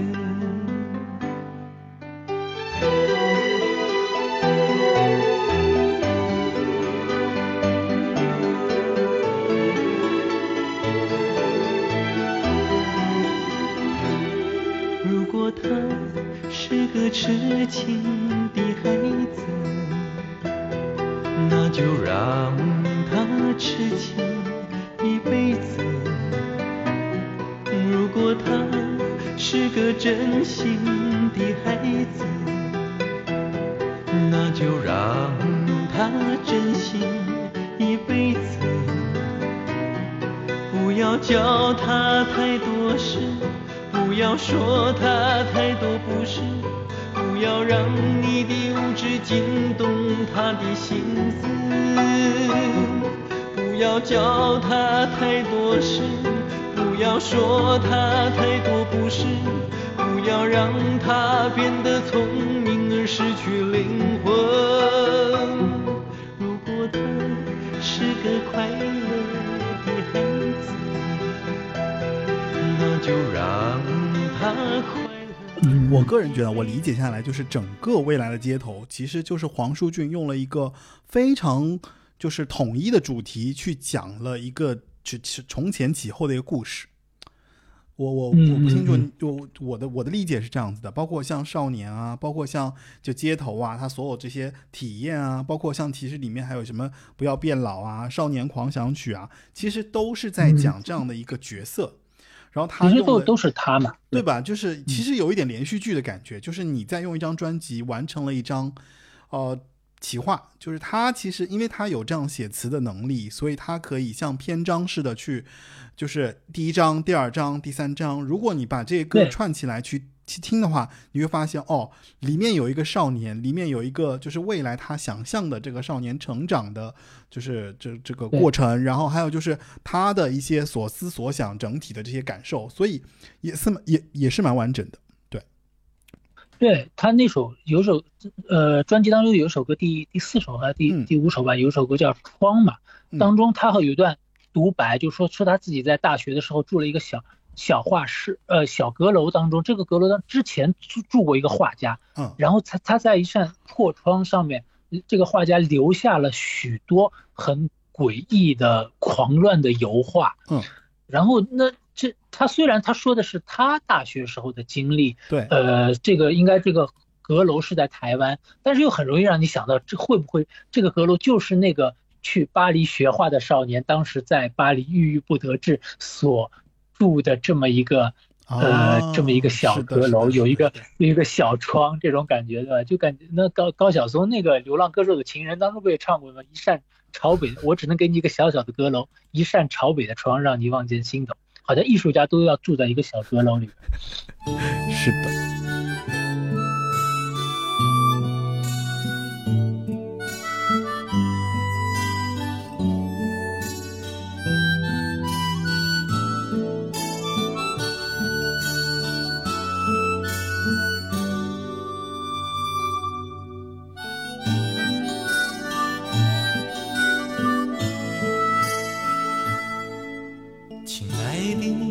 是否记得自己曾是怎样的少女？是否记得自己曾是多么羞涩，多么纤细？什么时候开始收集寂寞的诗句？什么时候开始用日记细细编织你的忧郁？什么时候开始陷入琼瑶设下的陷阱？什么时候决定今生只有一支恋曲？你像一朵静静的睡莲，认真等待别人来获取芳心。亲爱的，是否记得曾是否记得为何初吻之后你会如此哭泣？什么时候开始？其实他后来去当兵了之后，就其实倒也还还好，但是当兵中间有一个有很有趣的事情，这里可以跟大家讲一讲啊，就是他在当兵期间是没有被选进那个部队的这个义工队的，因为当时就是就是我们 我们这边的文工团是吗？对对对对对，就类似于就是反正部队的义工队嘛，就没没进入。那原因呢，就在于当时这个义工队的人员编制非常的满。然后为什么人员编制会满呢？就是像飞碟的张雨生啊，滚石的张信哲啊，再是他就歌林的文青歌手嘛，黄舒骏，就他们其实分属不同的唱片公司，但是他们是同一时间入伍的，对。然后，但是部队呢，就是他义工队是有名额的嘛，就是他又不能超收，说所以在当时的时候呢，就是偶像歌手是比创作歌手要吃香的，就是所以就是像张雨生啊、张信哲啊，是明显要比黄树俊更受，可能是更受学生的热爱。所以在当时，呃，有一个有一个很有趣的新闻，就是比较轰动一时，在台湾当时啊，就是就是张雨生的人气非常之旺，然后他在就是在当兵的过程当中，因为他其实是义工队嘛，就这那个。他在义工队里面，然后他是被邀请拍摄了一个就是广告，然后规格特别特别高，就是把他直升机接送，从部队里面接送，然后这个让他降落在运动会的就是现场，然后唱了那首就是我的未来不是梦。对，就是反正我的未来啊，不是是他的梦也是，第一首 成名曲嘛。对对对对对对，反正很有趣啦，就是。呃，在在我我感但这也是张雨生一生的诅咒啊，因为他其实是个创作歌手。你看，但从当兵的时候就一直把他当做偶像歌手。反正很有趣啦，就是就是反正在我们谈聊黄舒骏的过程当中，我们聊一下那个张张雨生的这个去世也是很有趣的，然后就回来了。当兵啊，对，回来之后，那、嗯哎，反正就是对吧？张雨生有一个这样的一个结果，也不也不太好。然后，但是呢，他后来就出了像什么《何德何能》啊，《我是谁》呀，呃，对，就这两张你会怎么看？呃，我觉得啊，比如说《何德何能》这首歌啊，就是咱们就光把这首歌拿出来，我觉得这首歌其实是一首非常非常很很呃呃呃，就是说很应该拿来撒狗粮的歌，就是我是挺为他鸣鸣不平的，因为我们现在婚礼上都很爱放张宇的那首《给给你们》嘛，那首歌他是你的新娘那首歌，对不对？但是我觉得何德何能很适合，很适合在这个场合，哎，就是说啊，就是新郎以新郎的角度来唱，叫我何德何能，老天给我这样的好女人，我觉得好像很适合在婚礼上。可是这首歌可能就是婚庆公司知道的人 不太多吧。然后，哎，你有没有注意到《何德何能》这张专辑它英文标题啊，很搞笑哎，叫叫做什么 Irish Rock。Irish Rock，对对对对对，Irish Rock，对，就是完全跟何德何能，就是他爱尔兰摇滚嘛，嗯，就是，但是，呃，就是据说黄舒骏他的他的梦中的故乡啊，就是就是爱尔兰对，就是他非常他自己说过，非常喜欢爱尔兰，嗯嗯，我记得他在那个，就是后我可能我们后面会会谈到的这个改编一九九五当中，嗯，也曾经谈到了说，我还是没有去成爱尔兰嘛，对，说到这么一。句话，对吧？对这个这个，但嗯但说那个改编一九九五之前，我觉得咱们也得提一下两岸吧。就哎呀，这首歌提吗？好好，提吗？要提吗？要提吗？呃，有几个关键字可能要要省略其中的一个。啊、就是就是两岸这首歌是一九八八年，就是他同名专辑。其实两岸我觉得还是有一个比较大的一个改变的，就是我因为黄黄舒骏的作品里面很多都是那种，就因为他的篇幅实在太长了，就他的字。他的歌词写的实在是太长了，所以他的歌特别适合唱成那种，就是现在很流行的 rap 说唱，对吧？就是对对对，因为你说实话，因为你要为那么长的一首歌嗯，去谱一个曲的话，很容易就陷入很重复的旋律嘛。对对对，所以《两岸》这首歌其实是他在呃，包括就你其实我们都会 Q 到改变一九九五，对，改变一九九五里面也说到，就是现在没有流行，只有 rap，就是它里面有歌词也有写到，就是说其实他自己在音乐的进程当中，包括流行歌的创作过程当中，他有很多新的尝试。他尝试了很多，这个过程就是他在他在作为歌手的时候，他也尝试了，包括他其实林林总总借鉴了别人的一些形式啊，借鉴别人的一些创作技法啊，就是其实两岸也是这样的一个作品，对吧？就是也算是他的一个非常很很说唱的一次尝试，而且做得非常好。那两岸这首歌的背景呢，就讲的就是呃讲了一个杨大人的后代和台湾小伙的恋爱的故事。关于这样的里面的一些关键词，对汤若望，然后有一个人呢，就只能不能说了，就是对，我们可以提，哎，小燕子可以提吧？对，然后三里屯、Low Reed，反正就是就整个的所有这些所有关键词都是在这首歌里面体现了。当然这个名字也是，反正歌名也是有点敏感，对吧？呃，汤若望呢是一九哎一五九二年出生在德国的一个标准的学霸，然后当年他在阶梯教室上过伽利略的天文学选修，课下呢比较爱泡那个图书馆，比较爱探索东方的神秘力量。然后他最终是当上了外国专家，在一六二三年被明朝的皇帝宣进了紫禁城。然后他其实是铸火炮为他的这个能力的，对，然后。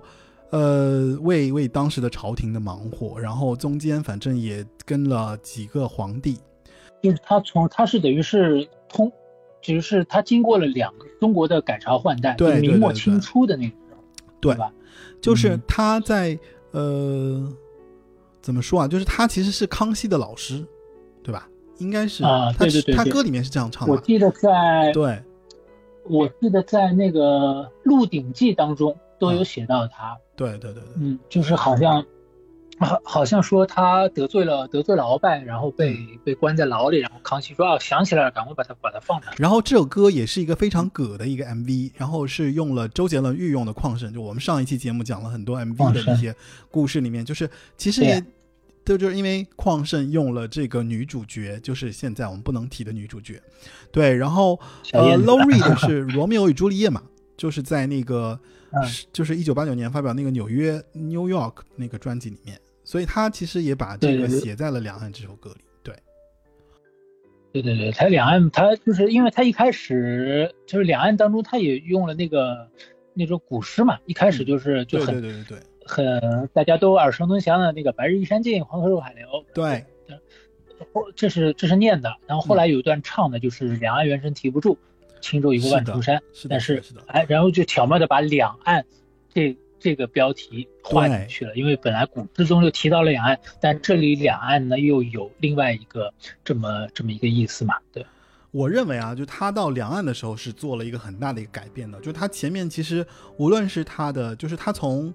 马不停蹄的忧伤到那个印度寒潭，然后后面的像那个。你刚刚提到的那些何德何能啊，我是谁啊，就还是在延续他以前的那些风格。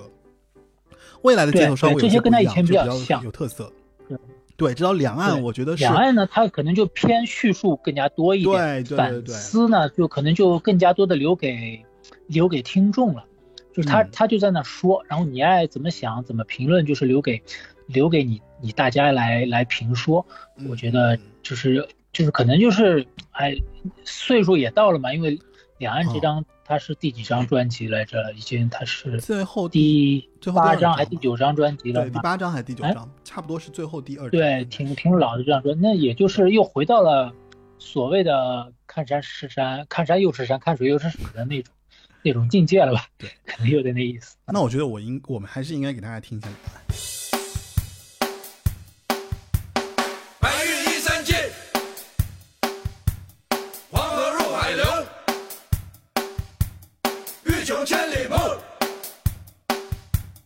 更上一层楼。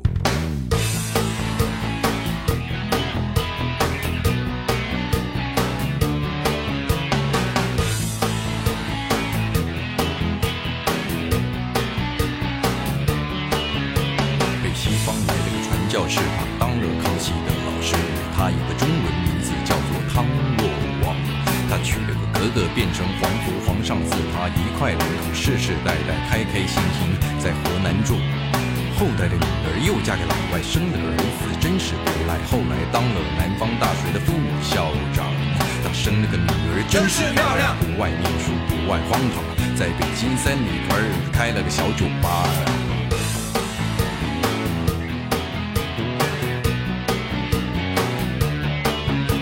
他从小到大听他老爸诉说祖先的大陆风光。他出生在台南，今年年纪二十八。算命的说他有只天马，命中注定会离开家乡，事业老公都将会出现在北方。去年陪老爸回老家，他晚上在北京逛啊逛，到三里屯的小酒吧，他一眼就看上。回到了台湾，茶不思饭不想，毅然就决定要到大陆去发展。谁都看得明白，就是为了那姑娘。两岸猿声啼不住，轻舟已过万重山。两岸猿声啼不住，轻舟已过万重山。两岸猿声啼不住，轻舟已过万重山。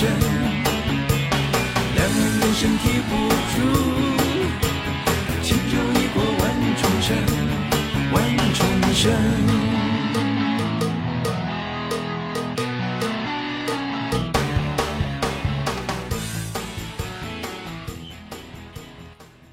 好，那我们听到的就是它的《两岸》这首歌，后期会稍微修剪一下。嗯嗯，呃，对吧？就是我我是觉得还蛮有趣的，就是而且无论是旋律啊，还有它里面的介词啊，就很有趣，然后很有他，呃，算是他后期我觉得很有才的一次又是一次展现，就是其实跟他而且应该在商业上还是比较成功的。对，商业上也很成功，因为他那个 MV 很有趣，大家如果有兴趣的话，可以找来看一下。就是他，反正就是我觉得在那个年代的 MV 里拍的算有趣的。啊、最后其实我们就要来说他的这个，我觉得最经典的这首《改变一九九五》啊，如果没有他这首作品呢，其实可能在座的所有听众都听不到今天的这个节目。我个人觉得是这样子的，所以因为因为这首歌有它非常重要的意义，所以今天我就跟老白来，我们来好好的聊一聊关于这首歌。嗯，好的好的。改编一九九五，它呃这首歌呢，就是说呃，你说没没有这首歌，可能呃大家听不到这个节目，是因为这首歌对你的影响非常大吗？我觉得这首歌对我的影响还是蛮大的，因为就是那天我跟你聊完之后，我就对黄舒骏这个 就久久不能挥挥，就是从脑海中就是 挥之不去。因为什么？因为我就一直在啊听这个《改变一九九五》，然后呢，呃，我在想，就是我当时为什么要做这个节目，就是在很久很久以前。就是我在回想我自己听流行歌啊，所有的这一切，就是我的回忆，其实也都是从一九九五年开始的。就基本上在嗯对，九五年开始，因为九五年的那一年，我开始上，我想想看啊，我应该是哎九三年还是九五年？我是对对对，我九五年是初中初中一年级，那个时候我可以买嗯卡带了，我终于有钱可以买买卡带了。所以从那个时候开始，我就开始有了关于流行音乐所有的这一切，就是包括今天跟大家聊起来的所有这些，不论是回忆也好，无论是我自己的一些体味也好，就是其实是嗯跟九五年这个名，就这这个数字也跟我很有很有联系。那后来我我在一个非常就是我已经记不得在什么情况下听到一就是改变一九九五，然后我就觉得说我的妈呀，就是这首歌实在是太打动我了，就里面有很多的，嗯就就像你会背那个。就是那个恋爱症候群的歌词一样，就是我当然没办法把嗯改编一九九五所有的歌词都背下来，但是基本上只要能够跟着旋律，我都每一句我都能唱。就是，呃，我我倒不倒不能说倒背如流，但是基本上每一个段落中间是怎么样的一个起承转合，甚至他的歌词写的是谁，然后每一句他想要表达什么，然后我当时我还做过笔记，我还查过他的历史背景，还有就一些反正乱七八糟所有这些事情我都做过深度的那个 那个挖掘，在我很在我怎么说就是很很年轻的时候，然后所以这首歌对我来讲就很重要。然后后来都是因为他这首歌所灌输给我，包括所有里面一些名人、一些一些故事，然后一些啊、包括它里面提到的那个，就是我小你六岁，然后就是我后来还去找，就是其实就是杨明煌嘛，对吧？因为他这首歌其实就写给他的。对对对对，所以就是所有的这一切，当时就是因为这首歌，然后就给了我很大的一个冲击。那至于说他跟八零九零有限公司的关系呢，就是在于说，那我在做这个节目的时候，我其实因为你也是听众嘛，所以就是你应该很能理解，就是说我为什么会觉得那个时候的歌曲特别好听，就是我觉得这首歌表达了很多很多的意思在里面了。就他讲到的，就是就是那个那个那个辉煌的这个金曲时代，其实已经过去了，已经消逝了，和我现在这个节目的主旨，我觉得其实有点类似啊。所以当时就是就是哎，就是有点感觉，当时这首歌呢，就是说我听到这首歌就感觉就是，首先了解了他的这个创作背景之后呢，我是相当的相当的感动的，因为当时是，当时我记得杨明皇车祸去世嘛，然后福茂唱片的呃一些歌手，当时我记得是他们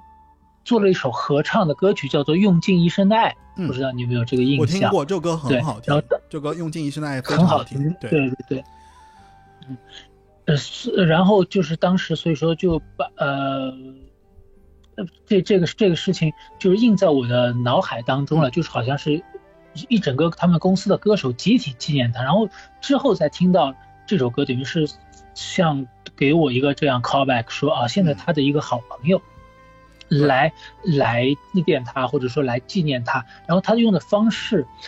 我觉得非常的人，就是非常的有人情味儿。就说这些年你都不在，嗯我来告诉你这些年都这都世界发生生了了什么，周围发生了什么，然后这些故事我讲给你听。有一点，你知道，我当时后来才知道这个背景之后，我就觉得说这首歌特别像是什么呢？就是一个人在上坟之前，然后在墓前，就是在那个啊。墓碑前，然后坐在那边，然后就像老朋友叙旧一样，然后我跟你讲讲那些现在发生的事情，你愿意听就听，不听拉倒，反正就是大概是这样的心态。他那个场景可能就是这样。啊，而且据说黄舒骏还挺挺爱去给杨明皇上坟的，就是有传说，就是说说黄舒骏交了新女朋友会带他去上阳明。皇。是，所以就是就这个这个所有这些人，而且你有没有发现，就是在这首歌的时候，突然这个少年成熟了。就不，我觉得他前面所有的专辑啊，就是都有一股少年意气风发，甚至到两岸，你都会觉得说这个人非常年轻，这个人一直活在他那个就是青春的少年心气里，对对对对，就是活在那个状态里面，所以你会觉得说，哦，我特别感叹。但是到这首歌，你会觉得说，这个人有一种顿悟的状态，突然他没有跟任何人去 PK，他也不想跟任何人去跟别人说我有多有才华，我能写成什么样，我想表达什么，这些都不重要，重要的就是我有一个人真的想告诉他说，这些事情是我想让他听见的。然后你就会对这首歌有一种无就莫大的一种喜欢，就是就是我觉得他有一种怎么说，就去掉了他身上的那些傲气呀、浮躁啊，所有这些状态都没有，完全是一个非常平和的人在讲一些呃现在发生了什么样的事情，然后你甚至觉得说。又旋律又很很优美嘛，然后在里面听完之后就觉得说，哎，好像是这样子的，而且他用很长的一个篇幅介绍了那个时代，在那个时代里面发生的这些事情都浓缩在了这个这这首歌里。有的时候在公车上坐着听，就一个人在，就会就突然就一下子进入那个世界，就是给就进入这首歌，那种进入是那种就是你会忘掉真的是周围所有这一切，你会完全沉浸在说这首歌所表达的那个当时的那个氛围，就他告诉你说哦，就是时代是这样子的，然后。你知道你你会默默的落泪，你知道吗？就是慢慢的、慢慢的、慢慢的，然后你就觉得说，哇，时代走了，然后时间过去了，他有一种很隽永的状态是在里面，就是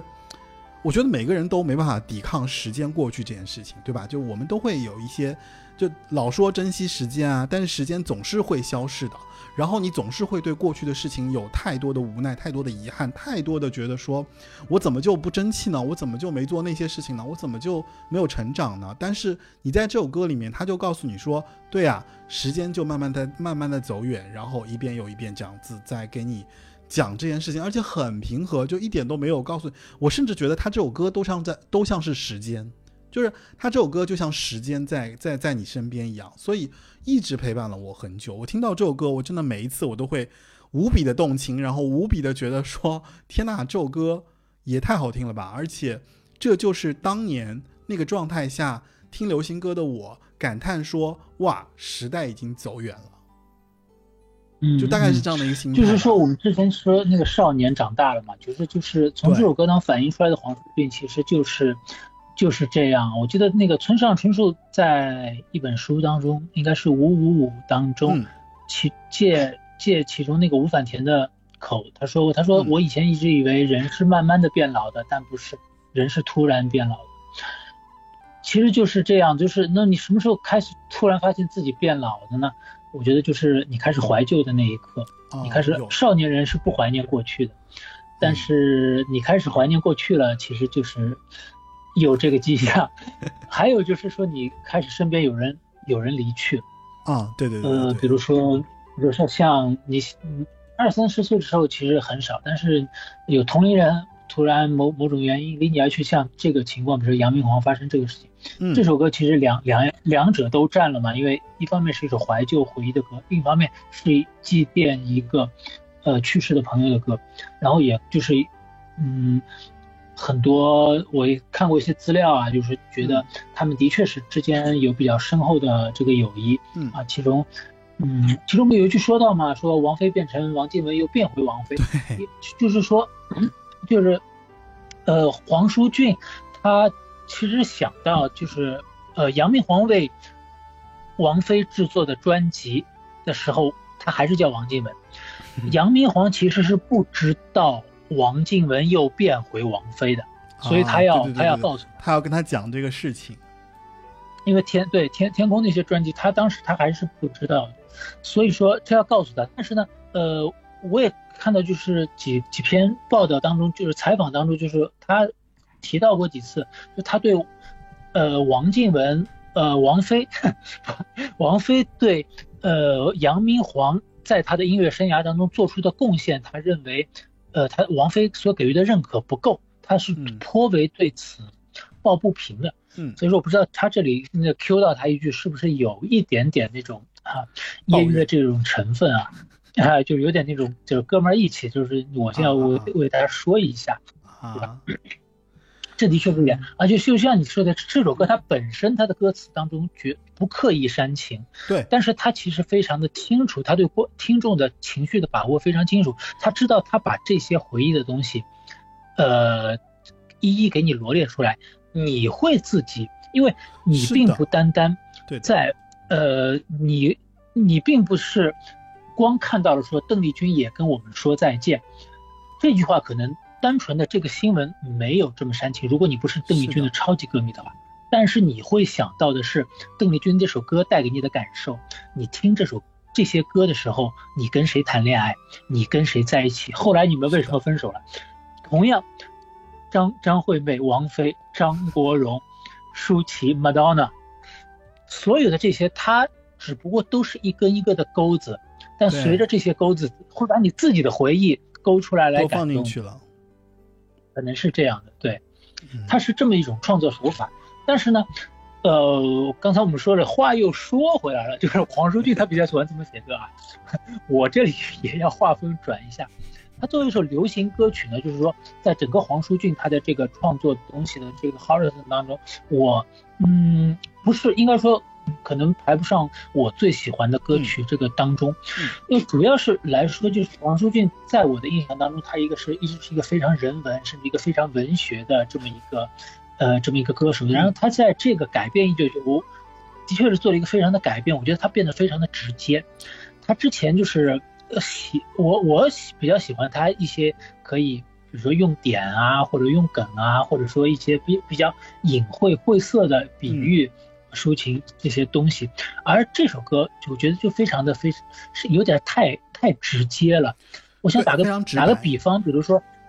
对，是非常非常的直直白嘛，就是呃有一个墨西哥画家叫叫弗里达弗里达嗯卡罗，对，就那个一就是字眉，一字眉的那个那个 Frida 的那个，啊，对，一字眉还有点还有点小胡子的那个，嗯。呃，这这个这个画家就是我也是，呃，对他的感觉就是差不多这种感觉。你看过弗雷达的画，你就会知道，他车祸之后经常就是说留下了很那个后遗症嘛，他经常脊柱就是会非常剧痛啊什么样。然后他的画当中，他就在画一个自画像，然后在脊柱的位置上画了一个有很多裂痕、打了很多钉子的这么一个柱子，就生怕你生怕你不知道。或者说他要在他想念他的那个那个老公嘛，迪戈里维拉，另外嗯另外一个那种一个墨西哥画家嘛，一个渣男，他就直接就画一个自画像，然后在眉心的位置画了她老公。那我觉得这种表达手法就是太太幼儿园了，就可能觉得那我们嗯从小或者说像黄舒骏这样一代人，从小在中国的传统文化的熏陶当中这么出来的，比较习习惯于欣赏。那种像锦瑟无端五十弦，一弦一柱思华年，这么这种一种有点 晦涩啊，你要这么表达方式，或者说，对，夏夏那那个不是夏夏目漱石就是曾经说嘛，就怎么用日文说我爱你，说今夜月色好美，对吧？就是就觉得啊，这个东西一眼就看到底了。对，那我就觉得就是改编一九九五，就觉得好没看头啊，就是一眼就看到底了，你你就是在播新闻。明白，就是就是他太过的直接跟直白，然后他的所有这些东西没有空间，没有让你去想不单单是，对，对，他不不单单是在这个歌词这个方面，也嗯包括它的编曲方面，它它每它每一个跟歌词对应，它都要弄一个类似的效果。啊，比如说，他说歌坛出了个，张惠妹，他后来就要来一首，后面要张惠妹的这跟一个个声音，张惠妹的那种怒音。对呃，然后说到了王菲，后面就要来个拉呃拉加波拉加波，要放他要在这后面。他要放很多生气，包括那个什么啊，他后面还有那个谁啊，就是那些 YouTube 啊，我和 YouTube 一起在那个什么，对吧？就那个那个表演什么，YouTube 啊，还是那个对。Eagles 啊，他对。都会。当然了，Eagles 在东京开了复出又告别的演唱会，哇塞，我这是我可以完全说出来，就是就是我我觉得这首歌还是很有它的，反正我是很喜欢啦。就是我当当然我也很理解你嗯。说的那个状态，就是确实这首歌就是这样子，就是它没有太多的这个回旋的余地，就是有一种就是我很、嗯。很明确的给你展示我的伤口。就是我，我很大方的给你展示我的伤口，但至于说你喜不喜欢，或者你觉得这个伤口在别人看来它是什么样子的不重要，就是我我就我就唱完了，大概就是这样子，对吧？对对，因为就是我们刚才说的嘛，它就是就是见山又是山，见水又是水对就是它就不再为不再为那些嗯，可能呃更加真实的表现表现自己了，而且就是说到底，这首歌它整个的创作背景，我们还是要回过来，它是献给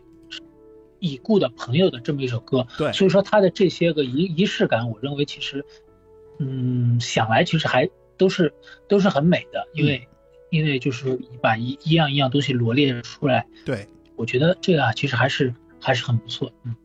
我我我我必须要就是说一下，就他在写这首歌的时候，他其实他自己对于杨明皇写这首歌，他其实也有一些自己的表达。他其中说到就是说，其实我这是他自己说的啊，其实我最感谢的人是我刚进唱片界的第一张到第五张专辑的制作人杨明皇，所以就很明白，就是这首歌就是写给他的。那杨明皇在九五年的三月车祸去世了，他对我来说就如同在嗯流行音乐界的父亲一样。我的第一张到第五张唱片说是共同制作，可是我心里很清楚，关于制作的这个部分，一开始我是不懂的，是他一直在带领我。我觉得他在音乐上非常的疼爱我，让我自由发挥。那时候我写歌的想法天花乱坠，所以其实说到这一部分，我就觉得说，那其实前面我个人觉得，就是杨明皇对他的一些有一些可能会涉及抄袭的部分，我认为杨明皇是就是闭口不提的，就绝对是说你就做吧。嗯我觉得肯定是有这样的状况在的，因为杨明皇也是个对制作人、啊，他们是一个好歹应该亦师亦友知道啊的关，系，对吧嗯？就你肯定有一些这杨明皇去世的时候才三十三岁吧，好像嗯就非常非常对对，很早是一个对呃音乐人。嗯然后他当时就说，就什么类型的曲风啊、乐风啊都可以，然后没有他的适当不适当，或者编起来困难不困难，就是让他很自由。所以每一次他都很用心聆听，就是就他说杨明皇很用心聆听他的这些想法，然后尽一切努力啊，尽一切这个这个努力来帮他完成他在这个上面，所以这是他最感谢的。那在他九五年车祸去世之后，对于黄舒骏来，甚至黄舒骏，你看他在改编一九九五年之后就再也没有出过专，哎，是改编一九九五吧？就是之后就没有怎么出专辑了。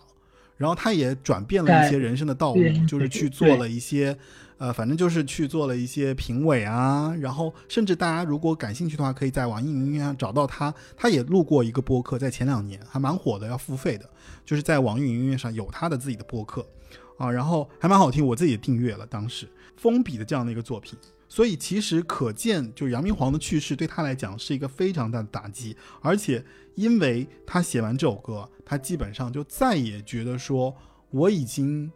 把自己所以所有绞尽脑汁的东西，其实都表达的差不多了，我也不想再往下去去去去去深发开去了，就是就到这样就可以了吧？所以，嗯，是的，是的。我曾经看到一个采访当中，就是说他说到说年轻的时候是刮一阵微风，他都要写一首诗，现在是就算刮台风，他都无动于衷。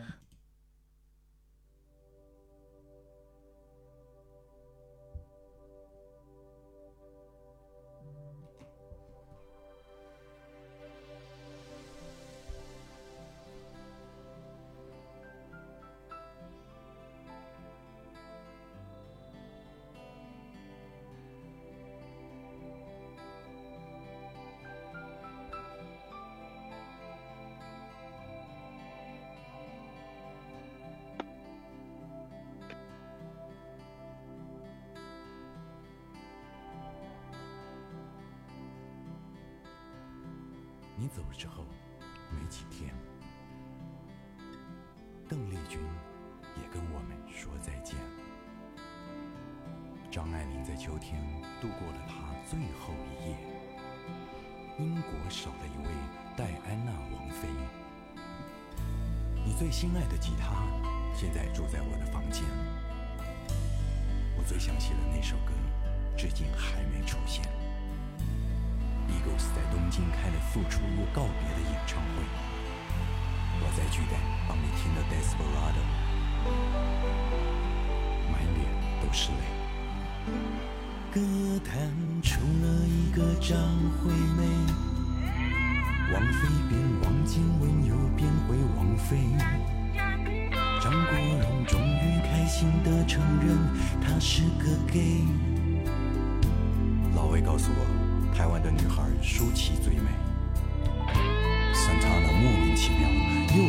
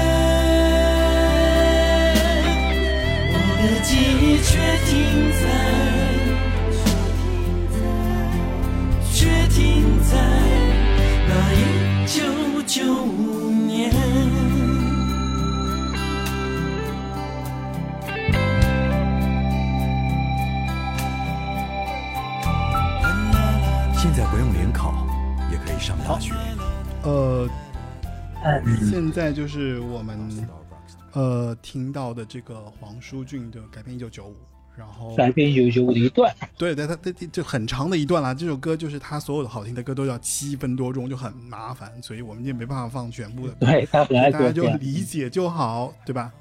嗯呃，你你还有什么关于黄舒骏的一些感受想要表达吗？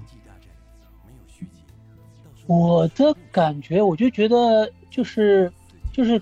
其实我原来可能没有想到，就是刚才跟你聊着聊着，就是嗯。感觉的确就是他始终是以一个少年人的这种形态出现在他大多数专辑里边，然后就是突然到了这这一张专辑，让人让他觉得让我们觉得他突然成年了，对。或者说突然有一点老去了，然后他就就在那里结束了，就是在之后他就再也没有，呃，在做过自己的自己的专辑，所以说这也有点就是可以说那种不许人间见白头的这么一种意味吧。他虽然到之后也开始做做过一些其呃为其他歌手写歌，为其他歌手制作，还甚至做到了 EMI 的嗯音乐总监吧。对对对，好像是他后来还是音乐这样总监，，但是好像也不是也不是太太成功，可能那那个时代还但行啦，还但行。他是他去做后来有音乐总监的时候还可以，我觉得，嗯，还是有做过一些歌手不错的。就所以说，让我就感觉到，就是他改编一九九五是一个落幕，呃，不单是他，他有一句话，就好像没有跟杨明皇在歌里说出来，嗯，就是说我现在要接过你的棒了。就是他，你觉得，因为杨明皇是一个比较纯粹的制作人，王杨明皇虽然他也是一个词曲作者，但是他最重要，他是一个非常纯粹的制作唱片的制作者。嗯所以说他之后好像就是我看完改编一九九五，我该放的、该写的写过了，该放的放下了。我现在好像就是想接着杨明皇的路走下去，有一种这种感觉。所以说其实后来也没写歌啊，后来也没有没有创作啊。对对对，他后来就开始，那毕竟毕竟那个做评委钱比较多嘛。好了，就就我们就不评论他了。你你最后对他做一个总结吧。这么说呢，就是我觉得，呃，在我听这个中文流行歌曲的这么这个时间当中，我嗯，以从我的观点来看，杨呃那个黄舒骏他应该是一个不是出的天才型的创作歌手，就是说，呃，台湾歌坛也就就像只出了一个罗大佑，只出了一个李宗盛一样，也只出了一个黄舒骏。没呃之后也没有任何一个歌手能够呃，就是就是像像他那样，以他的角度，以他的这个观察能力和表达能力来来写歌，来来制作歌曲。那所以说，我觉得他不管虽然有争议，虽然也有一些上下起伏，但是我觉得他是一个嗯非常就是一个独一无二的独一无二的歌手。然后至至于其他的，我相信也也可以就是像他对那些争议所采取的方式一样，就是就一样留给世人去评说吧，就是就是这样。好吧，那那那我我简单总结一下我的想法啊，就是嗯啊不，这也不是我的想法，就是因为我其实看到一个一段一个段落，我觉得对他的形容还是蛮好，就基本上也算是今天这个节目的一个落幕。呃，我我承接在你说的、说完的那刚才那个东西过程当中，就是，嗯、黄舒骏其实是一个异类，对吧？你你认同吧？我觉得在在歌曲的方面，对对对，对他应该算是一个异类，对他应该也是一个能够叱咤歌坛的人物，就因为他的唱片确实热销过，他的歌词也像教材一样嗯被解读过，对吧？但他是不屈从于商业，他的创作没有屈从于商业，或者说他从一开始他的他就没有强烈的愿望去变成一个很风云的人物。就是不管外面风起云涌是什么样，这个学大气学科的人似乎看到了未来的天象，自己的未来，他宁愿在他所有的这些人文气息的这个这个作品当中去找寻他自己的一个理想国。我觉得这个很明显，就是因为我们觉得他其实好像一直以少年的形态，在他的这个作品里面去表达他自己，哦，而且他在作品当中，他从来没有说，呃，就是他不想，他从来没有重复去写过自己的一些主题，啊、基本上就是他在一个题材里面就把它写写到写到尽头了，然后让别人就是他用他自己的话说，我让后人没有机会再去写，但其实也是当年他所狂妄的一个一个想法。但是不得不承认，他的所有的作品，他都在像像写论文一样在写歌，就是他的痛苦和煎熬，你是听得出来的。就是你在每一次每每一首歌当中，你都能听得出这个人花了很长很久的研习的心态去去写这些歌，让就是把人不得不 这些感情发酵之对后，才酿成酒给你端上来。我觉得是这样，就是他每次都把自己逼到这个才思枯竭的一个尽头，就我觉得其实已经很难再去想说我应该怎么样去写下一张专辑、下一首歌或怎么样，但他永远都是能在这个过程中去挤牙膏似的去挤一张、挤两张，然后挤出了这个十张专辑。那，嗯，可能但听众其实是很难去用这样的力量去解读这些歌，解读这样一个人，所以。呃，我觉得仅仅是大家把黄舒骏停留在了人文层面，实际上我觉得这个人是值得你一再的去深入去听，然后去发现哦，原来他是一个如此敏感、如此有有自己创意，然后如此有自己想法，希望把这些东西变得很理想，唱到自己的歌中去，甚至我要用我的歌曲去跟已故的、已逝的。这样的一个人去对话的这样的一些一些一些创作的一些思路，实在是让人觉得说这个人天才的可以。我觉得这个是可以这么说的，就是让人觉得很佩服他。对，所以这是我们今天要停下来，就是呃，真的花很长的时间来聊一聊，就我跟老白一起来聊一聊黄舒骏。呃，不单单是我自己很喜欢黄舒骏，而是我觉得黄舒骏其实在那个年代应该也是这样的一个人，就是一个代表。就是他告诉了你说，音乐有一些更多的可能性，而这个可能性不是说你只有音乐的才华，你还可以有一些别的东西可以融在里面，然后让别人听到你是一个很有表达的人。我觉得是这样子，所以嗯这是我们做这期节目的一个很重要的一个原因。当然，也因为它跟八零九零有一些很重要的关系。然后今天呢，那这个节目呢，就是我们就聊了那么多，而且我们聊了很久，所以中间我可能还会再稍微剪一剪，那很长啊。所以大家如果有耐心听到听到这会儿的话，我觉得你应该了解了黄舒骏这个人，也了解了就是关于啊我我我和嘉宾之间对于黄舒骏的这个喜爱啊。那、嗯这个时候我要打个广告了，然后就是八零九零有限公司已经上架了网易音乐、Podcast 以及喜马拉雅，还有呃小宇宙、皮艇、汽水儿，所有这些平台上，基本上你都能听到八零九零有限公司。然后，如果你对八九十年代歌曲有感兴趣的，你也可以加入我们的听众群，然后再加微信 Frankie 四六幺，Frankie 就是 F R A N K I E 四六幺。啊，加上这个 ID，然后去找到菲菲，然后把你拉进我们的听众群，然后对，就就可以认识老白，然后可以认识更多其他对，有我可以在群里，对，有意思群里上班的时候摸鱼，下班的时候插科打诨。对，大家可以在这里面就是聊天啊，聊一些以就是以前的一些一些歌曲。当然，其实也会有一些新的歌曲啊，我们反正都是会在里面聊天，然后也欢迎大家继续怎么说，就这个节目应该会在我们的那个语音征集的节目当中去之前，所以希望大家能够去参加那个那个那个那个那个语音征集节目。就语音征集节目就是我们的眼泪停住的策划，然后大家可以了解一下。哎，这个我应该怎么说呢？就是，呃，这个策划相对来比较长，我就简简短简述一下。就是如果你对你在所有的这个歌曲当中，你发现有一首在你非常伤心的时候，它让你停住了眼泪，所以这首歌你可以讲讲你跟这个歌的故事，然后你把这个语音发到 d a r l e e at foxmail dot com，然后就可以参加下一次语音征集节目的这个播出，然后会在这个节目里面播放。哦、是下一期还是下下一期？那我就不知道了，因为中间我还会录一些别的节目，这个就到时再说。然后呢，今天这期节目呢，基本上就是这样的一个。嗯，呈现就我们聊了很多，然后也聊了他的一些歌曲，反而歌曲比较少一些啊。但是我们尽情的聊了很多，然后也感谢老白参与到这个节目，因为他在西班牙跟我们连啊，线。非常感谢邀请我。OK，然后大家如果在听的过程中发现老白那边声音稍微有点断断续续的话呢，我们表示不太好意思，因为他这个确实就连线上，我已经尽我所能的用我们最新的这个录音台来录了，就声音应该是不会差的，但是可能会有些信号上的一些断续啊，大家包涵。那你听到那么听了那么久，我觉得听能听到这个会儿的一个听众，应该是一个忠实听众，所以我觉得你应该也会感谢就是老白的参与吧。所以今天这期节目就是这样。然后呢，为了让大家能够更理解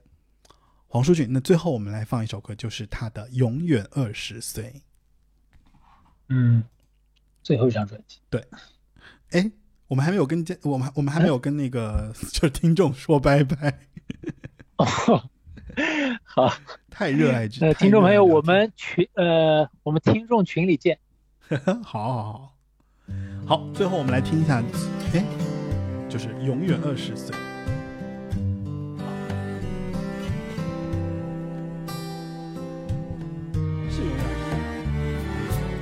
对对，永远二十岁，这首歌叫。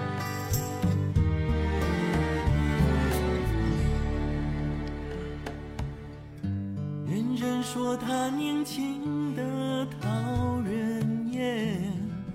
他说别嫉妒我的容颜，怀疑有人能让他歇一歇，他已经美得好久好累，我们不争辩。因为今天是他的天，祝福的心满杯，看着他用力吹，